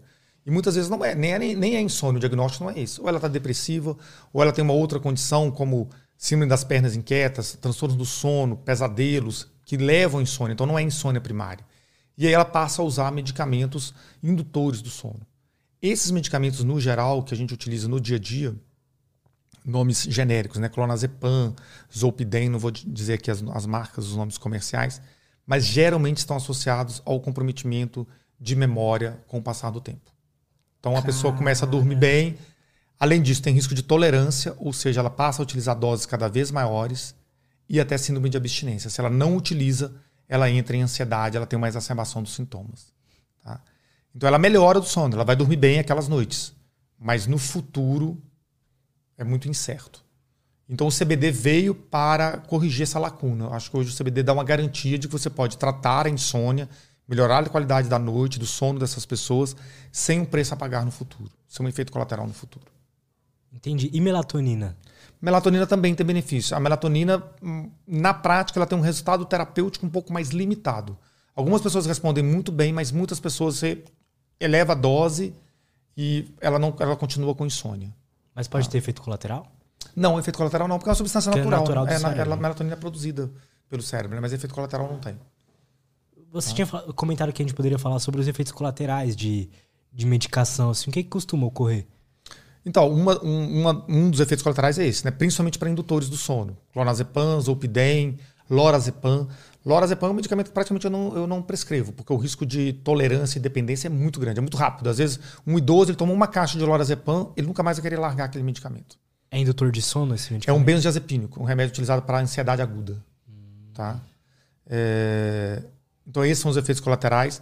Os efeitos colaterais dos analgésicos utilizados para dor de cabeça, para enxaqueca, né, que inclui aí desde paracetamol, dipirona e os similares. Geralmente tem muitos deles que têm cafeína associada ou relaxante muscular associado. Né? Então, esses potencializa a ação e o risco de é, cefaleia por abuso de analgésicos é maior. O que, então, que é cefaleia? Cefaleia é dor de cabeça. Tá. Dor de cabeça. É a enxaqueca ou a dor de cabeça por abuso de analgésicos. Entendi. Tá? Vício também é comum? Vício em nesse medicamentos? Tipo, é, nesse tipo de medicamento? Sim, sim. É, mas aí é uma dependência psicológica, né? É uma dependência que o paciente precisa do medicamento porque ele acha que ele vai ter dor. Então ele já começa a tomar medicamento todo dia de manhã para não ter dor de cabeça. Tá? Agora, a, a, dependência química mesmo ocorre com outros tipos de medicamentos, como os, os, indutores do sono. Esse sim. A pessoa precisa do medicamento porque ela, senão ela, ela vai ficar ansiosa, ela vai ter insônia. Caralho, mano. é porque dá um. Como é que esses medicamentos são prescrevidos ainda? Tipo, porque. Não, eles, têm um papel, eles têm um papel terapêutico. Ah. Aquilo que eu estava te falando. Se o paciente está em uma crise de ansiedade aguda, ele está começando o tratamento, você pode utilizar. Você vai, vai utilizar, funcionar bem. Vai funcionar bem. Você vai dizer para o paciente: eu vou utilizar esse medicamento durante 30 dias, durante 40 dias. Neste período, você vai faltar, vai fazer atividade física, vai começar a psicoterapia, vai fazer meditação, Né? Vai controlar seu sono, vai procurar dormir em horário adequado, controlar a alimentação, controlar esses outros, outros fatores. E aí você vai controlando a ansiedade. Ele saiu dessa fase de ansiedade aguda, você retira a medicação. O problema é que muitas pessoas não buscam outros tratamentos, desvalorizam outras formas de tratamento e começam apenas a confiar apenas no medicamento. E muitas pessoas utilizam já o medicamento sem orientação médica, né? Porque o vizinho toma, o colega toma, ele já começa a utilizar também. É, é, é, é como se fosse essas pessoas que tomam um remédio para depressão, por exemplo, e não, não fazem terapia, Isso. por exemplo. E não procuram acompanhamento. Né? O tratamento é uma parte do tratamento. O medicamento é uma parte do tratamento. O medicamento não é o tratamento em si. Né? E volta aquela questão da saúde cerebral. O cérebro ele se alimenta de tudo isso que a gente falou, das relações sociais, da atividade física, do sono adequado, da atividade cognitiva, do lazer, né, da, do repouso, da meditação. Isso são alimentos para o cérebro. Se você limita o seu tratamento a tomar medicamento, você está limitando o resultado do tratamento. Uma pessoa com TDAH, por exemplo, nesse caso. Sim. Que ela tem que tomar um medicamento ali para é Ritalina que eles tomam? É psicoestimulante. Ritalina, Venvance, Concerta, né? São os psicoestimulantes é, disponíveis no Brasil. Dá para um dia ela não usar mais dá, isso? Dá. Ou ela tem que ficar sempre? Dá, dá. É...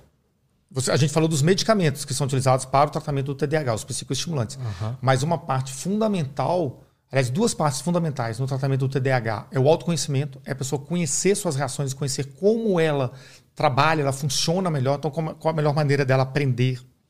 Qual o melhor horário que ela produz o trabalho? Como que ela organiza o ambiente de trabalho?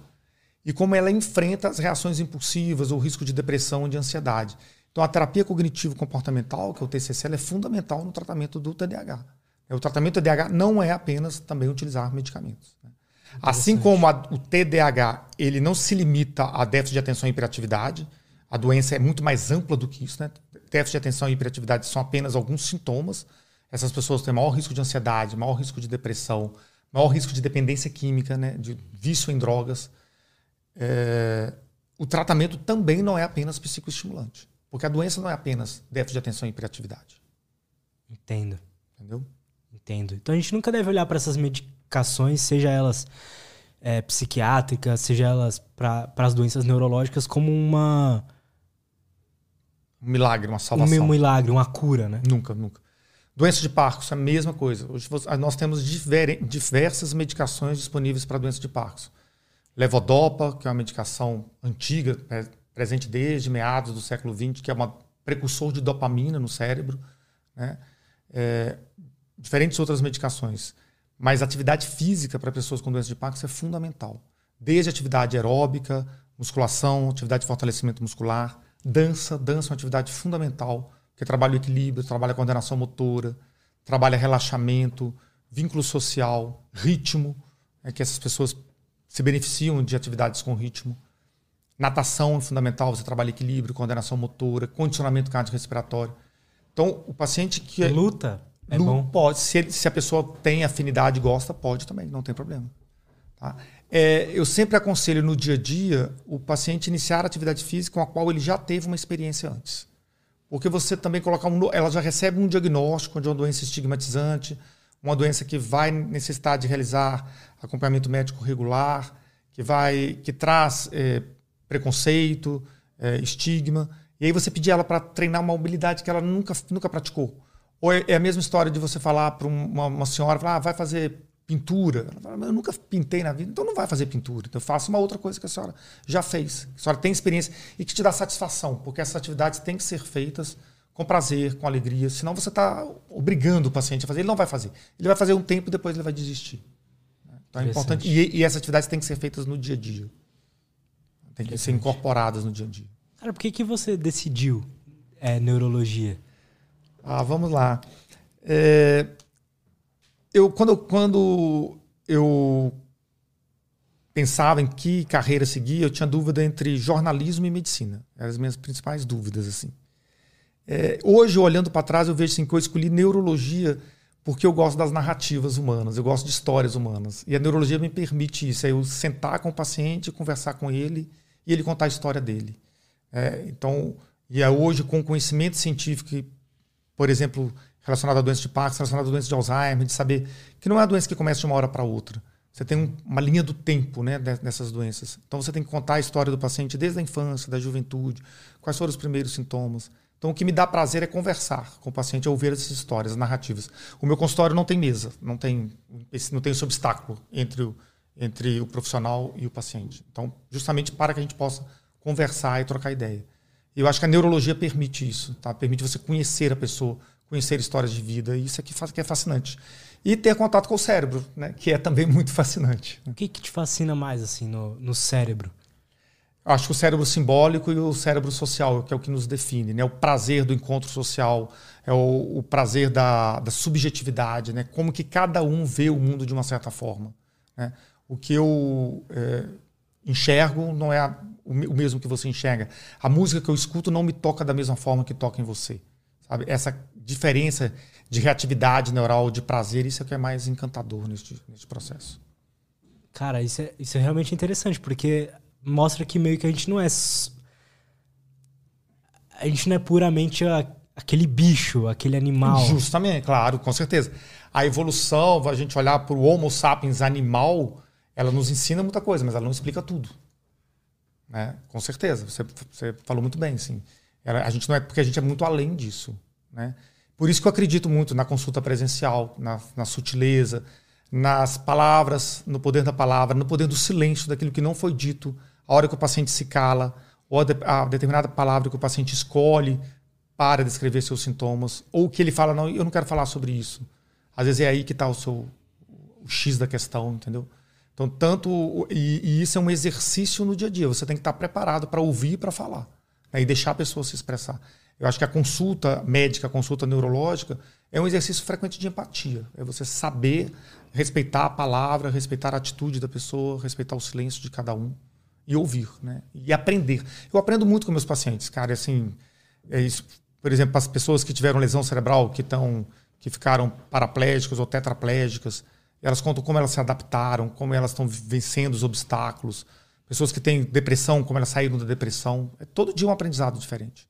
Interessante. Né? Pessoas com retardo mental, com autismo, como elas veem o mundo de uma maneira completamente diferente da gente. Né? Os valores são diferentes porque a reação cerebral dela é, é bem diferente. Né?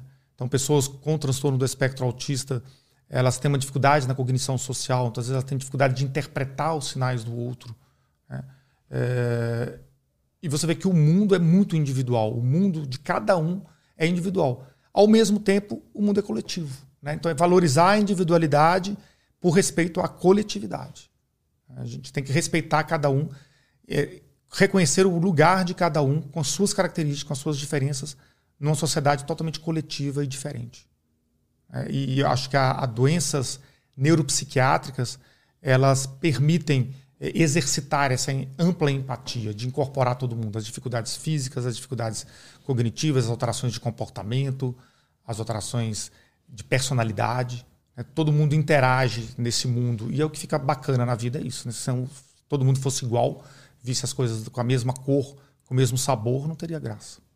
Faz total sentido. Às vezes a gente se prende a, ter pessoas ao nosso redor que são, têm mais ou menos a mesma personalidade da gente.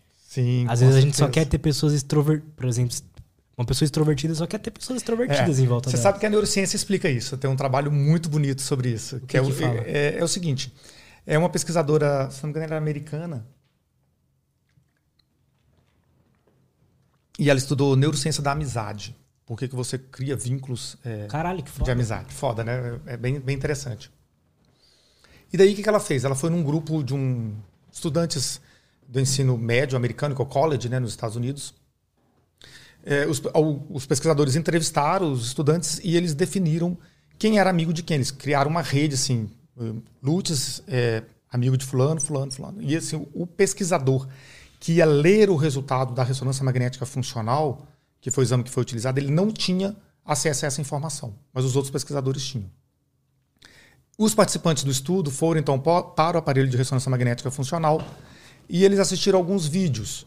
É, vídeos com dilemas morais, piadas, é, vídeos comédia, é, vídeos em que eles tinham que julgar uma pessoa, que a gente tomar uma decisão, que tinham que escolher um artigo para comprar, diferentes conteúdos. Conteúdo religioso, que falava sobre fé, sobre preconceito, é, vídeos com bullying. e eles analisaram a reação cerebral dessas pessoas ao assistir esses vídeos. Os outros pesquisadores que estavam lendo o resultado do exame, eles foram capazes de definir quais eram os amigos de Lutz apenas lendo os exames, apenas vendo as imagens cerebrais dessas pessoas. Caralho, que foda. Então, os amigos de Lutz reagem da mesma forma. Os nossos amigos têm uma reação cerebral semelhante. Tá? Então, os meus amigos, eles provavelmente vão rir das mesmas piadas, eles vão curtir as mesmas músicas, eles vão julgar que uma conduta é inadequada de forma semelhante à minha. Tá? Aí surge uma outra questão. O que, que surgiu primeiro? Uhum. Eu identifiquei o cérebro dessas pessoas ou foi o, comporta o nosso comportamento que foi moldado ao longo do tempo para a gente reagir de, da mesma forma a essas é, questões ambientais? Já sabem? Isso, não, não, isso a gente não tem resposta. Provavelmente é mútuo. Né? Os dois, né? Os dois, né? Um no... alimenta o outro. Depois que a gente se identifica, eu começo a mandar vídeo no WhatsApp para você e eu começo a alimentar cada vez mais essa identificação. Mas o que traz, independente da resposta, o alerta é da gente não se limitar a essa visão de mundo dos nossos amigos. Né? Porque é uma visão de mundo que nós vamos ver o mundo sempre da mesma forma. E pode ter uma outra interpretação dos fatos, que é tão bacana quanto, que é tão interessante, ou pode, ou pode ser que a nossa visão, a nossa interpretação esteja completamente equivocada. Né? Então, o, o alerta é esse: é não se limitar ao seu círculo de amigos. Ampliar, estar tá aberto à novidade, conhecer outras pessoas, conhecer culturas diferentes. Estar né? Tá aberto a isso. Né? Coisa que Hoje no mundo, infelizmente, a rede social ela amplifica, mas ao mesmo tempo, com o preconceito, com o bullying, ela também afasta. Afasta. Né? As duas coisas. Ela é um alimento também para o, o, ódio coletivo, né? Para o preconceito também. Então tem esses dois lados. Mas a gente tem que estar atento a isso. Aí eu acho a importância da ciência, da cultura, né? do acesso à informação de qualidade para a gente poder trabalhar essas questões. Total, cara. Eu acho. Tem, tem uma coisa que a gente meio que sempre quer estar tá confortável, né? Sim. A gente sim. não. não é, é difícil conhecer uma pessoa nova ou puxar sim, assunto. claro, é.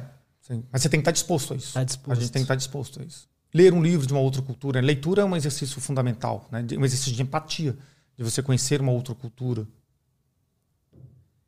Eu tô lendo. Muita coisa que você falou, inclusive, estava lá no livro. Eu tô lendo Sapiens agora. Muito bacana, já li. É muito, muito legal. Muito bacana, mano. muito legal. Eu fiquei enrolando para esse livro. Todo mundo é a fala, história é muito do, bom, da, é da muito espécie, bom. né? A história é. da nossa espécie. É muito bacana. E fala muito sobre o que você falou dos, Sim, dos da evolução, dos símbolos. O que, que a gente ganhou das outras espécies? Isso. Do poder do homem social, do poder da coletividade. Ele fala muito sobre isso. É muito legal, ah. cara. Muito legal. Du, tem perguntinhas aí? Manda aí para mim, por favor. Enquanto isso, vamos fazer uma pausa que eu preciso vamos, ir no banheiro. Vai lá, vai lá. Vamos lá. eu falei que eu ia ser o primeiro, eu sempre tá bom, Vai lá, tranquilo. Três minutinhos a gente volta aí. Tá bom. Estamos de volta. Vamos ler as perguntas da galera aqui? Vamos lá. E a primeira pergunta já é de um amigo meu, que faz as artes aqui do, do canal. Sim. E ele perguntou aqui, Lutz, pede para ele falar um pouco sobre a Guilherme, Guilherme Barré. Guilherme Barré, isso. Ele teve. Tá. Ele tem, né? Sei lá. E o porquê a Guilherme Barré é tão rara e por que pouquíssima gente sabe? Bom, é, Guilherme Barré entra no grupo das doenças desmielinizantes, as doenças inflamatórias, mesmo grupo da esclerose múltipla. Lembra que a gente falou que a esclerose múltipla é uma reação inflamatória direcionada à camada de mielina, só que limitada ao sistema nervoso central. Guillain-Barré é muito semelhante, só que limitado ao sistema nervoso periférico. Guillain-Barré é uma inflamação que ocorre direcionada à camada de mielina dos nervos periféricos, ou das raízes nervosas, raízes e nervos. Tá? Então a pessoa tem fraqueza muscular, formigamento, é, sensação de dormência nas mãos e nos pés, uma fraqueza muscular ascendente. Ele começa geralmente nos pés, depois mãos, e pode acometer a face também. Guillain-Barré não é tão raro, é uma doença, não é comum, mas não é tão rara, assim, mas ela é pouco conhecida. Tá?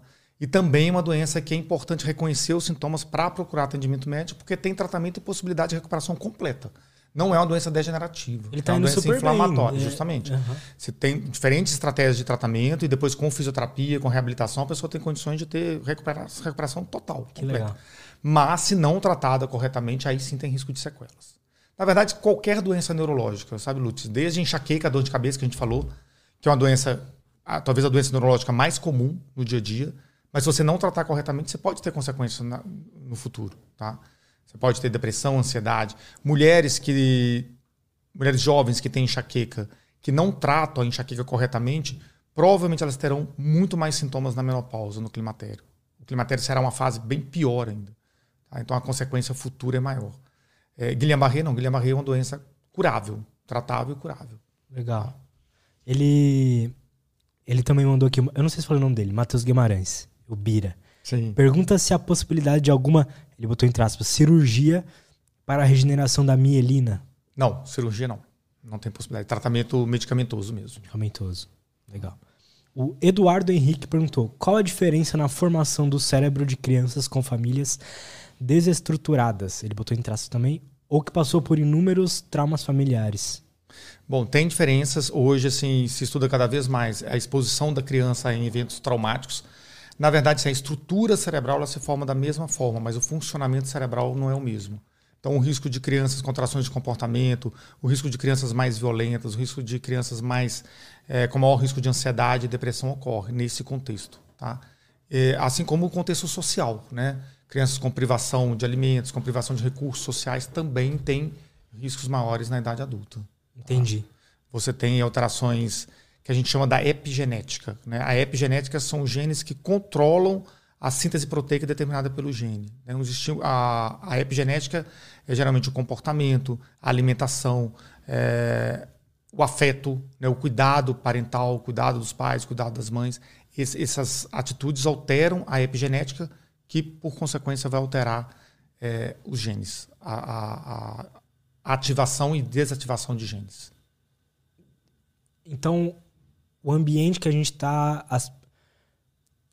o tipo de comportamento que a gente tem ali, com o tempo vai modificando a nossa estrutura sim, cerebral. Sim, com certeza, com certeza. E a, as alterações epigenéticas, elas podem ser transmitidas de pai para filho. Então você tem, tem um estudo grande que geralmente são filhos é, de pessoas que passaram fome em grandes é, catástrofes, na Segunda Guerra Mundial ou nas grandes guerras americanas. Os filhos dessas pessoas que foram vítimas dessa condição também têm transtornos neuropsiquiátricos, neuropsíquicos, tá? por alterações epigenéticas. Essas alterações ambientais, elas são capazes de alterar o funcionamento dos genes, não diretamente, mas indiretamente, mas se transmite de pai para filho. Caraca! Que louco! É, é muito interessante, uhum. é um assunto muito rico. A Simone Coelho mandou: Doutor, poderia explicar sobre o cérebro do borderline? Bom, o cérebro do borderline ele é mais relacionado à psiquiatria, tá? Não é muito da minha área de formação. É, mas as pessoas com é, transtorno borderline elas têm uma dificuldade maior na modulação dos, do, do, das emoções, na modulação dos sentimentos. Né? Então elas oscilam, elas são muito, assim, digamos, instáveis ou muito impulsivas. Né? Diante de qualquer estímulo, elas podem ter uma resposta extrema. Tá? É por alterações também em, em áreas neurais, mas por outros mecanismos. Aí mais os transtornos psiquiátricos mesmo. Entendi. Tá? Eu... A Jucivaldo Oliveira mandou. Dá para explicar o porquê do autismo? O porquê? Não, teorias. Tem apenas teorias. É, também é um. Autismo assim como é doença, é, o autismo é interessante. O transtorno do espectro autista em adultos ele ainda é muito pouco diagnosticado. Né, o que a gente chamava antes de síndrome de Asperger, e que ficou aí. Foi muito divulgado com a série Atypical, né, da Netflix, que o personagem principal tem, transtorno do espectro autista, que a gente chama de transtorno do espectro autista de alto funcionamento. É, é, é, o adulto que é capaz de trabalhar, de estudar, mas ele tem alterações é, de comportamento, alterações cognitivas que caracterizam aí o transtorno do espectro autista.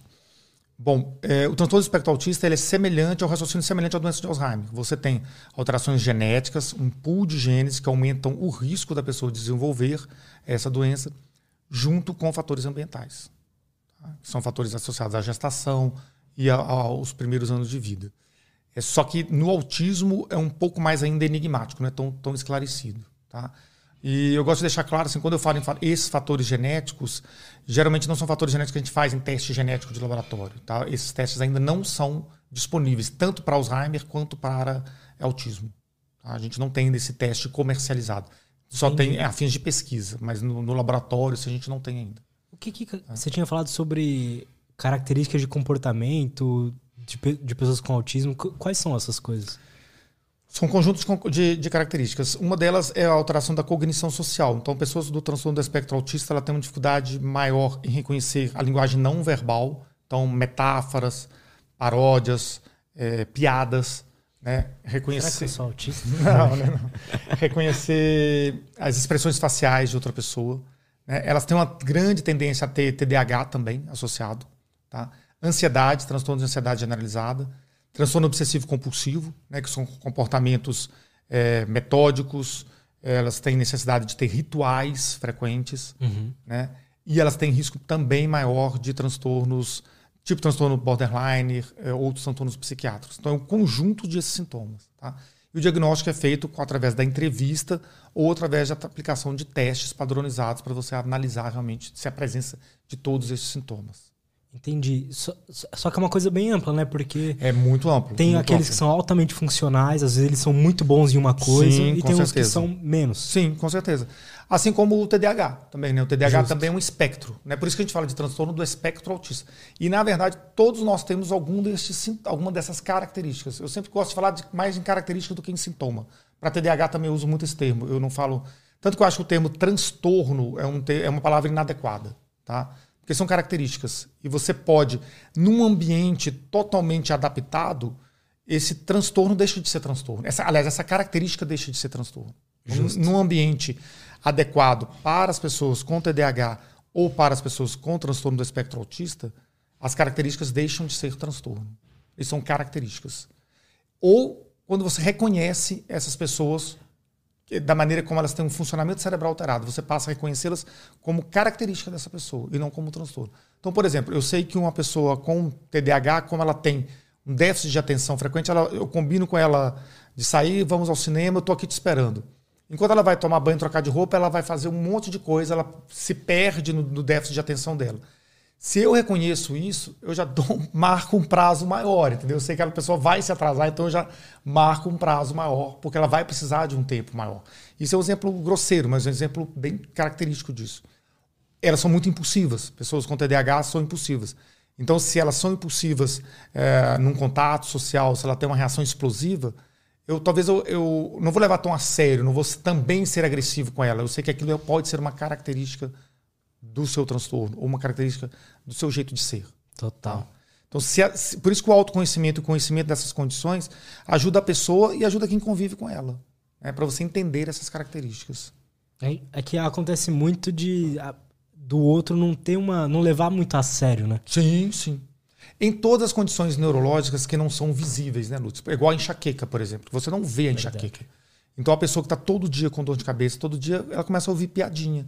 Imagina um funcionário que não vai trabalhar porque tem enxaqueca. O patrão, ah, história, dor de cabeça e tal. E é uma doença, é uma doença incapacitante. né? Ou a pessoa que tem depressão e ansiedade. Ansiedade frequentemente é visto como frescura, né, como chilique. Né? E é um transtorno, é uma alteração de funcionamento cerebral.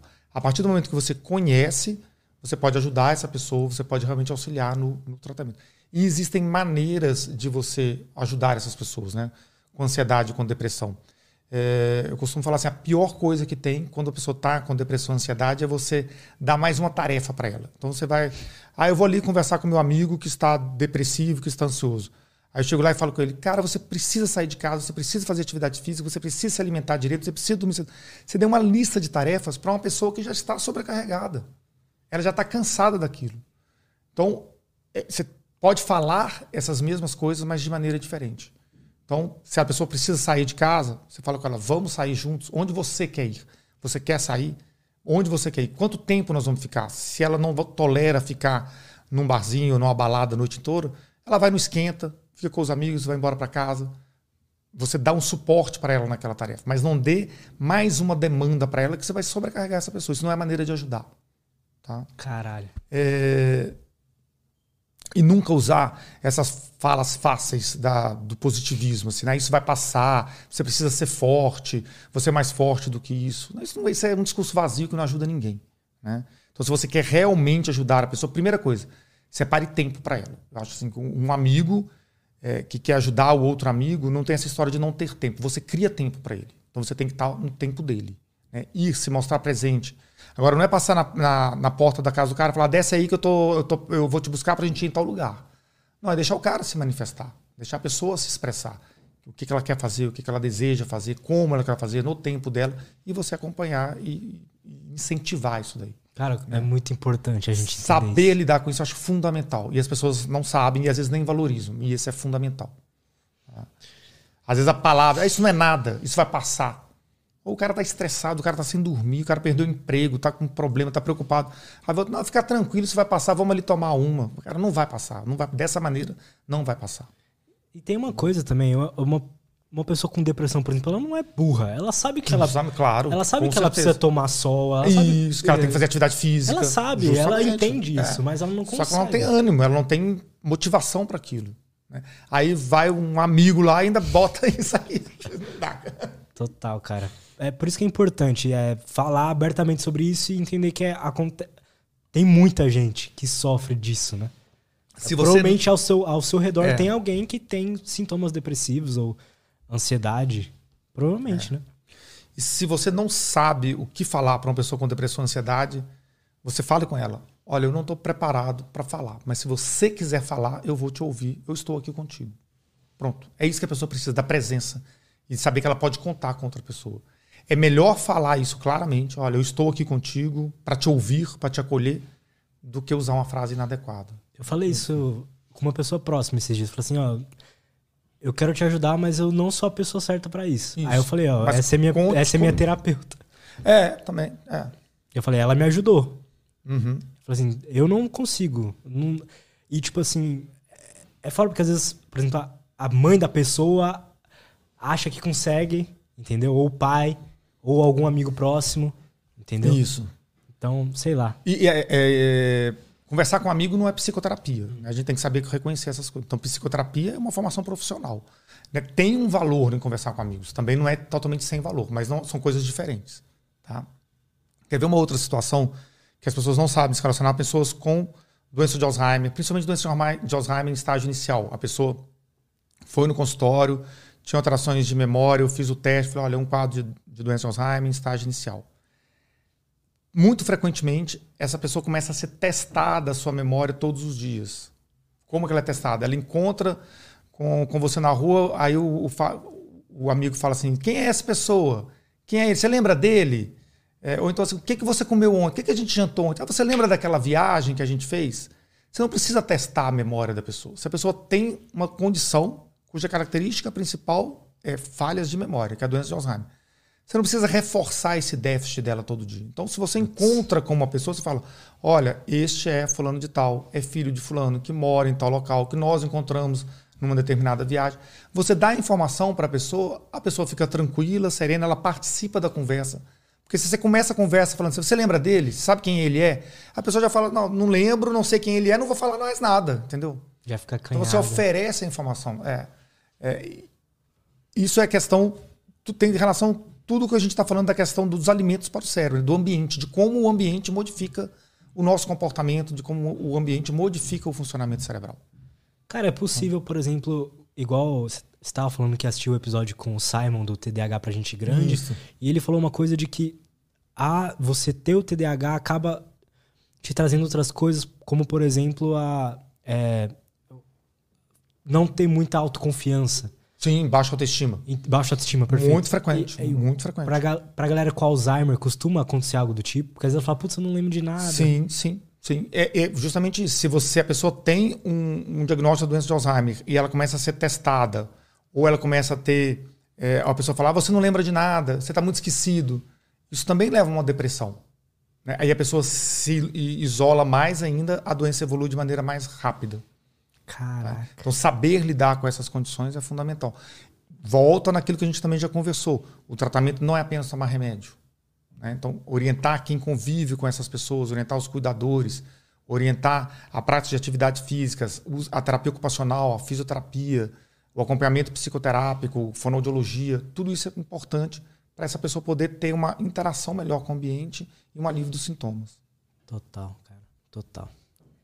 Vamos lá. É, o Ed Lux falou: Salve. Como você explica pessoas como eu que têm muitas linhas de raciocínios paralelas? Como isso é possível? Eu não sei se eu entendi muito bem a pergunta. É, eu também não. Eu acho que precisaria de uma avaliação, realmente, saber o que, que são essas linhas de, Às vezes... de atividade paralela. Pode ser um transtorno, um déficit de atenção, ou pode ser apenas uma característica de pensamento mesmo. Não dá para assim, é muito sucinto assim, também não não vamos correr o risco aí de dar soluções fáceis com uma pergunta simples, mas Justo. acho que se ele realmente está preocupado e tal, procurar avaliação, pode ser com um neurologista, com um psiquiatra, até com um psicólogo também, para poder caracterizar melhor isso daí. Legal. O doutor sabe algo sobre a síndrome de Cornélia de Lange? É isso? Não, não conheço. Não conheço. Beleza. A Maria Luísa perguntou: Doutor, o que seriam as dores de cabeça em salvas? Hum, você falar em salvas. Essa semana atendi um paciente de acupuntura com esse diagnóstico. Tá. É, Que que é dor de cabeça em salvas é considerada uma das dores de cabeças mais intensas que existem. Pra você ter ideia, o outro nome é chamada de dor de cabeça ou cefaleia do suicida. É uma dor de cabeça extremamente intensa. A pessoa desperta, geralmente ela é mais comum em homens, em homens de meia idade, em torno de 50 anos, que acordam à noite com uma dor de cabeça muito intensa.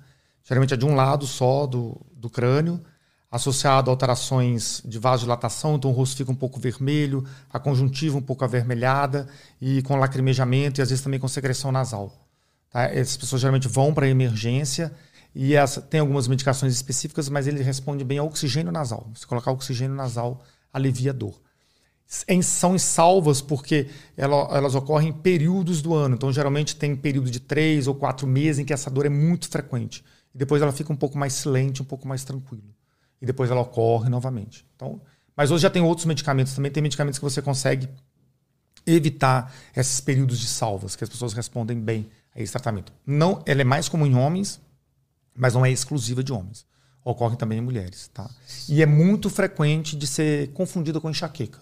Porque é uma dor de cabeça forte, é unilateral, a enxaqueca também clássica, ela tende a ser unilateral, então ela é muito confundida com enxaqueca, mas o tratamento é completamente diferente.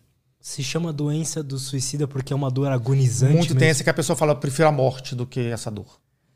Eu, eu vi num podcast um convidado que era o, o baterista do Blink, que é uma banda, Sim. e ele falou que tem isso. Ah, Ele- e ser. ele comentou, ele, é, no título do vídeo é, isso, é sobre isso. Ele comentou que às vezes ele tem uma dor de cabeça muito forte, aí ele comentou o nome e tal. É, é, as pessoas não cometem suicídio, não tem risco maior de suicídio nessas pessoas, mas elas. É uma, uma frase assim: ah, prefiro morrer do que sentir essa dor. É uma dor muito intensa. Caraca. O. Deixa eu ver aqui. O Cortes mandou. Pergunta. Boa tarde. Existe idade mínima ou máxima para ter Alzheimer? Uma pessoa de 90 anos pode ter seus primeiros sintomas? Pode, não é comum, os sintomas geralmente começam em torno de 65 anos de idade. É, aos 90 anos de idade, é, pode ser uma outra forma que é muito semelhante à doença de Alzheimer, que é uma degeneração do hipocampo. O hipocampo é a área cerebral relacionada com a memória. Né?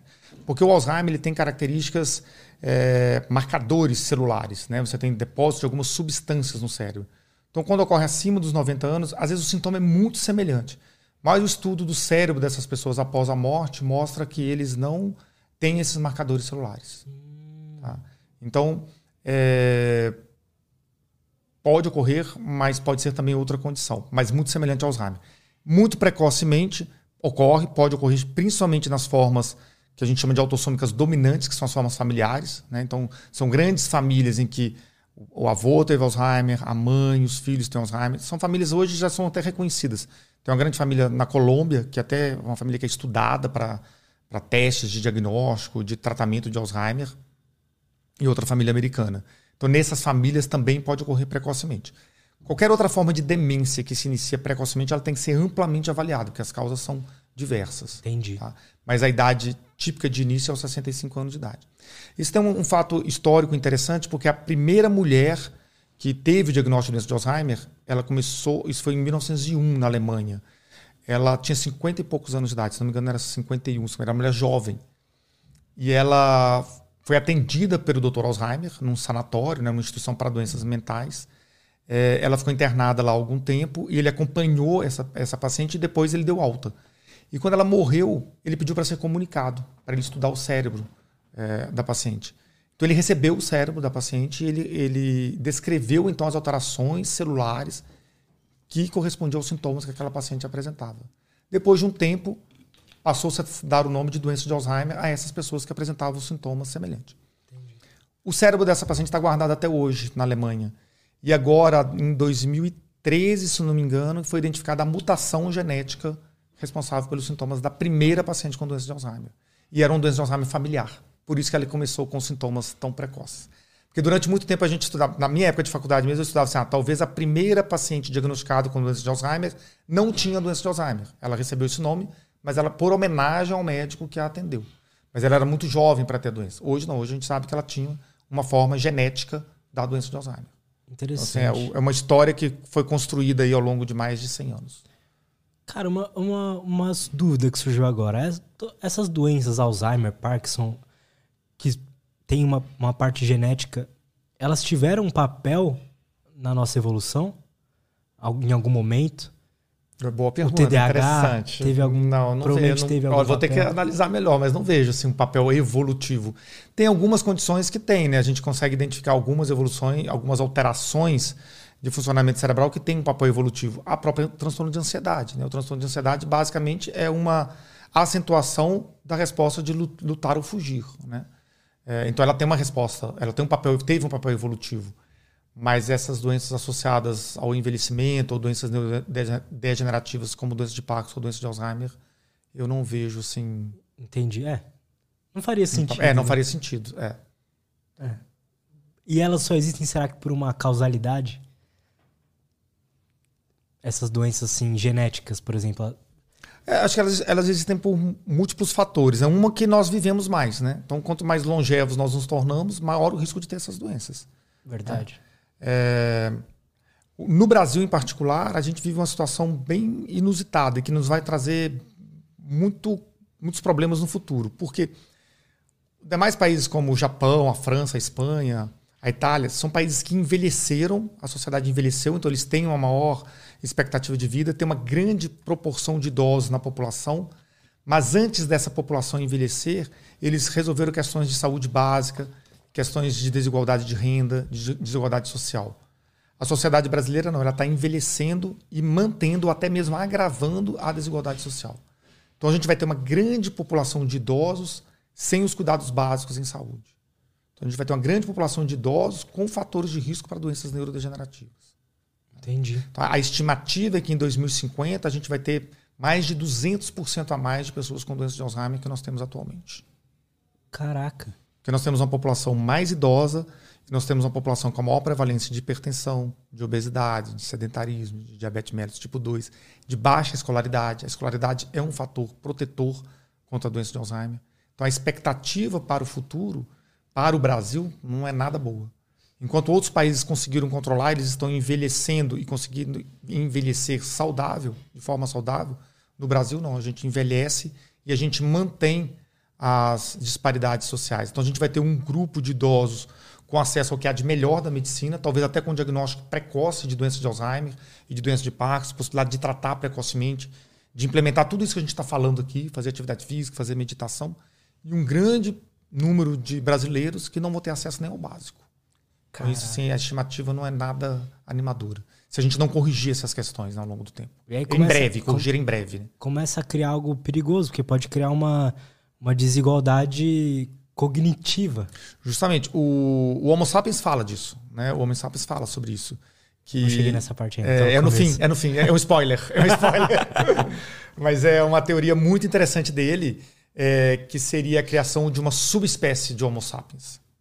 Tá? Um Homo sapiens com acesso ao que há de melhor da medicina, e da medicina não em termos da medicina de tratamento, da medicina paliativa, mas mesmo da preventiva, de eh, incentivos à performance, você vai poder ter acesso a técnicas de melhor performance cognitiva, melhor performance física, suplementos tanto para é performance é. física quanto para performance intelectual, e uma outra população que não vai ter acesso a isso.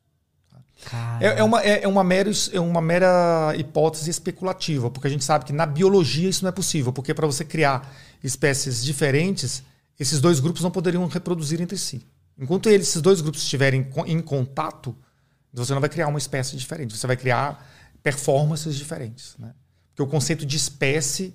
É... Ou raças, né? Igual é, um ou... cachorro é...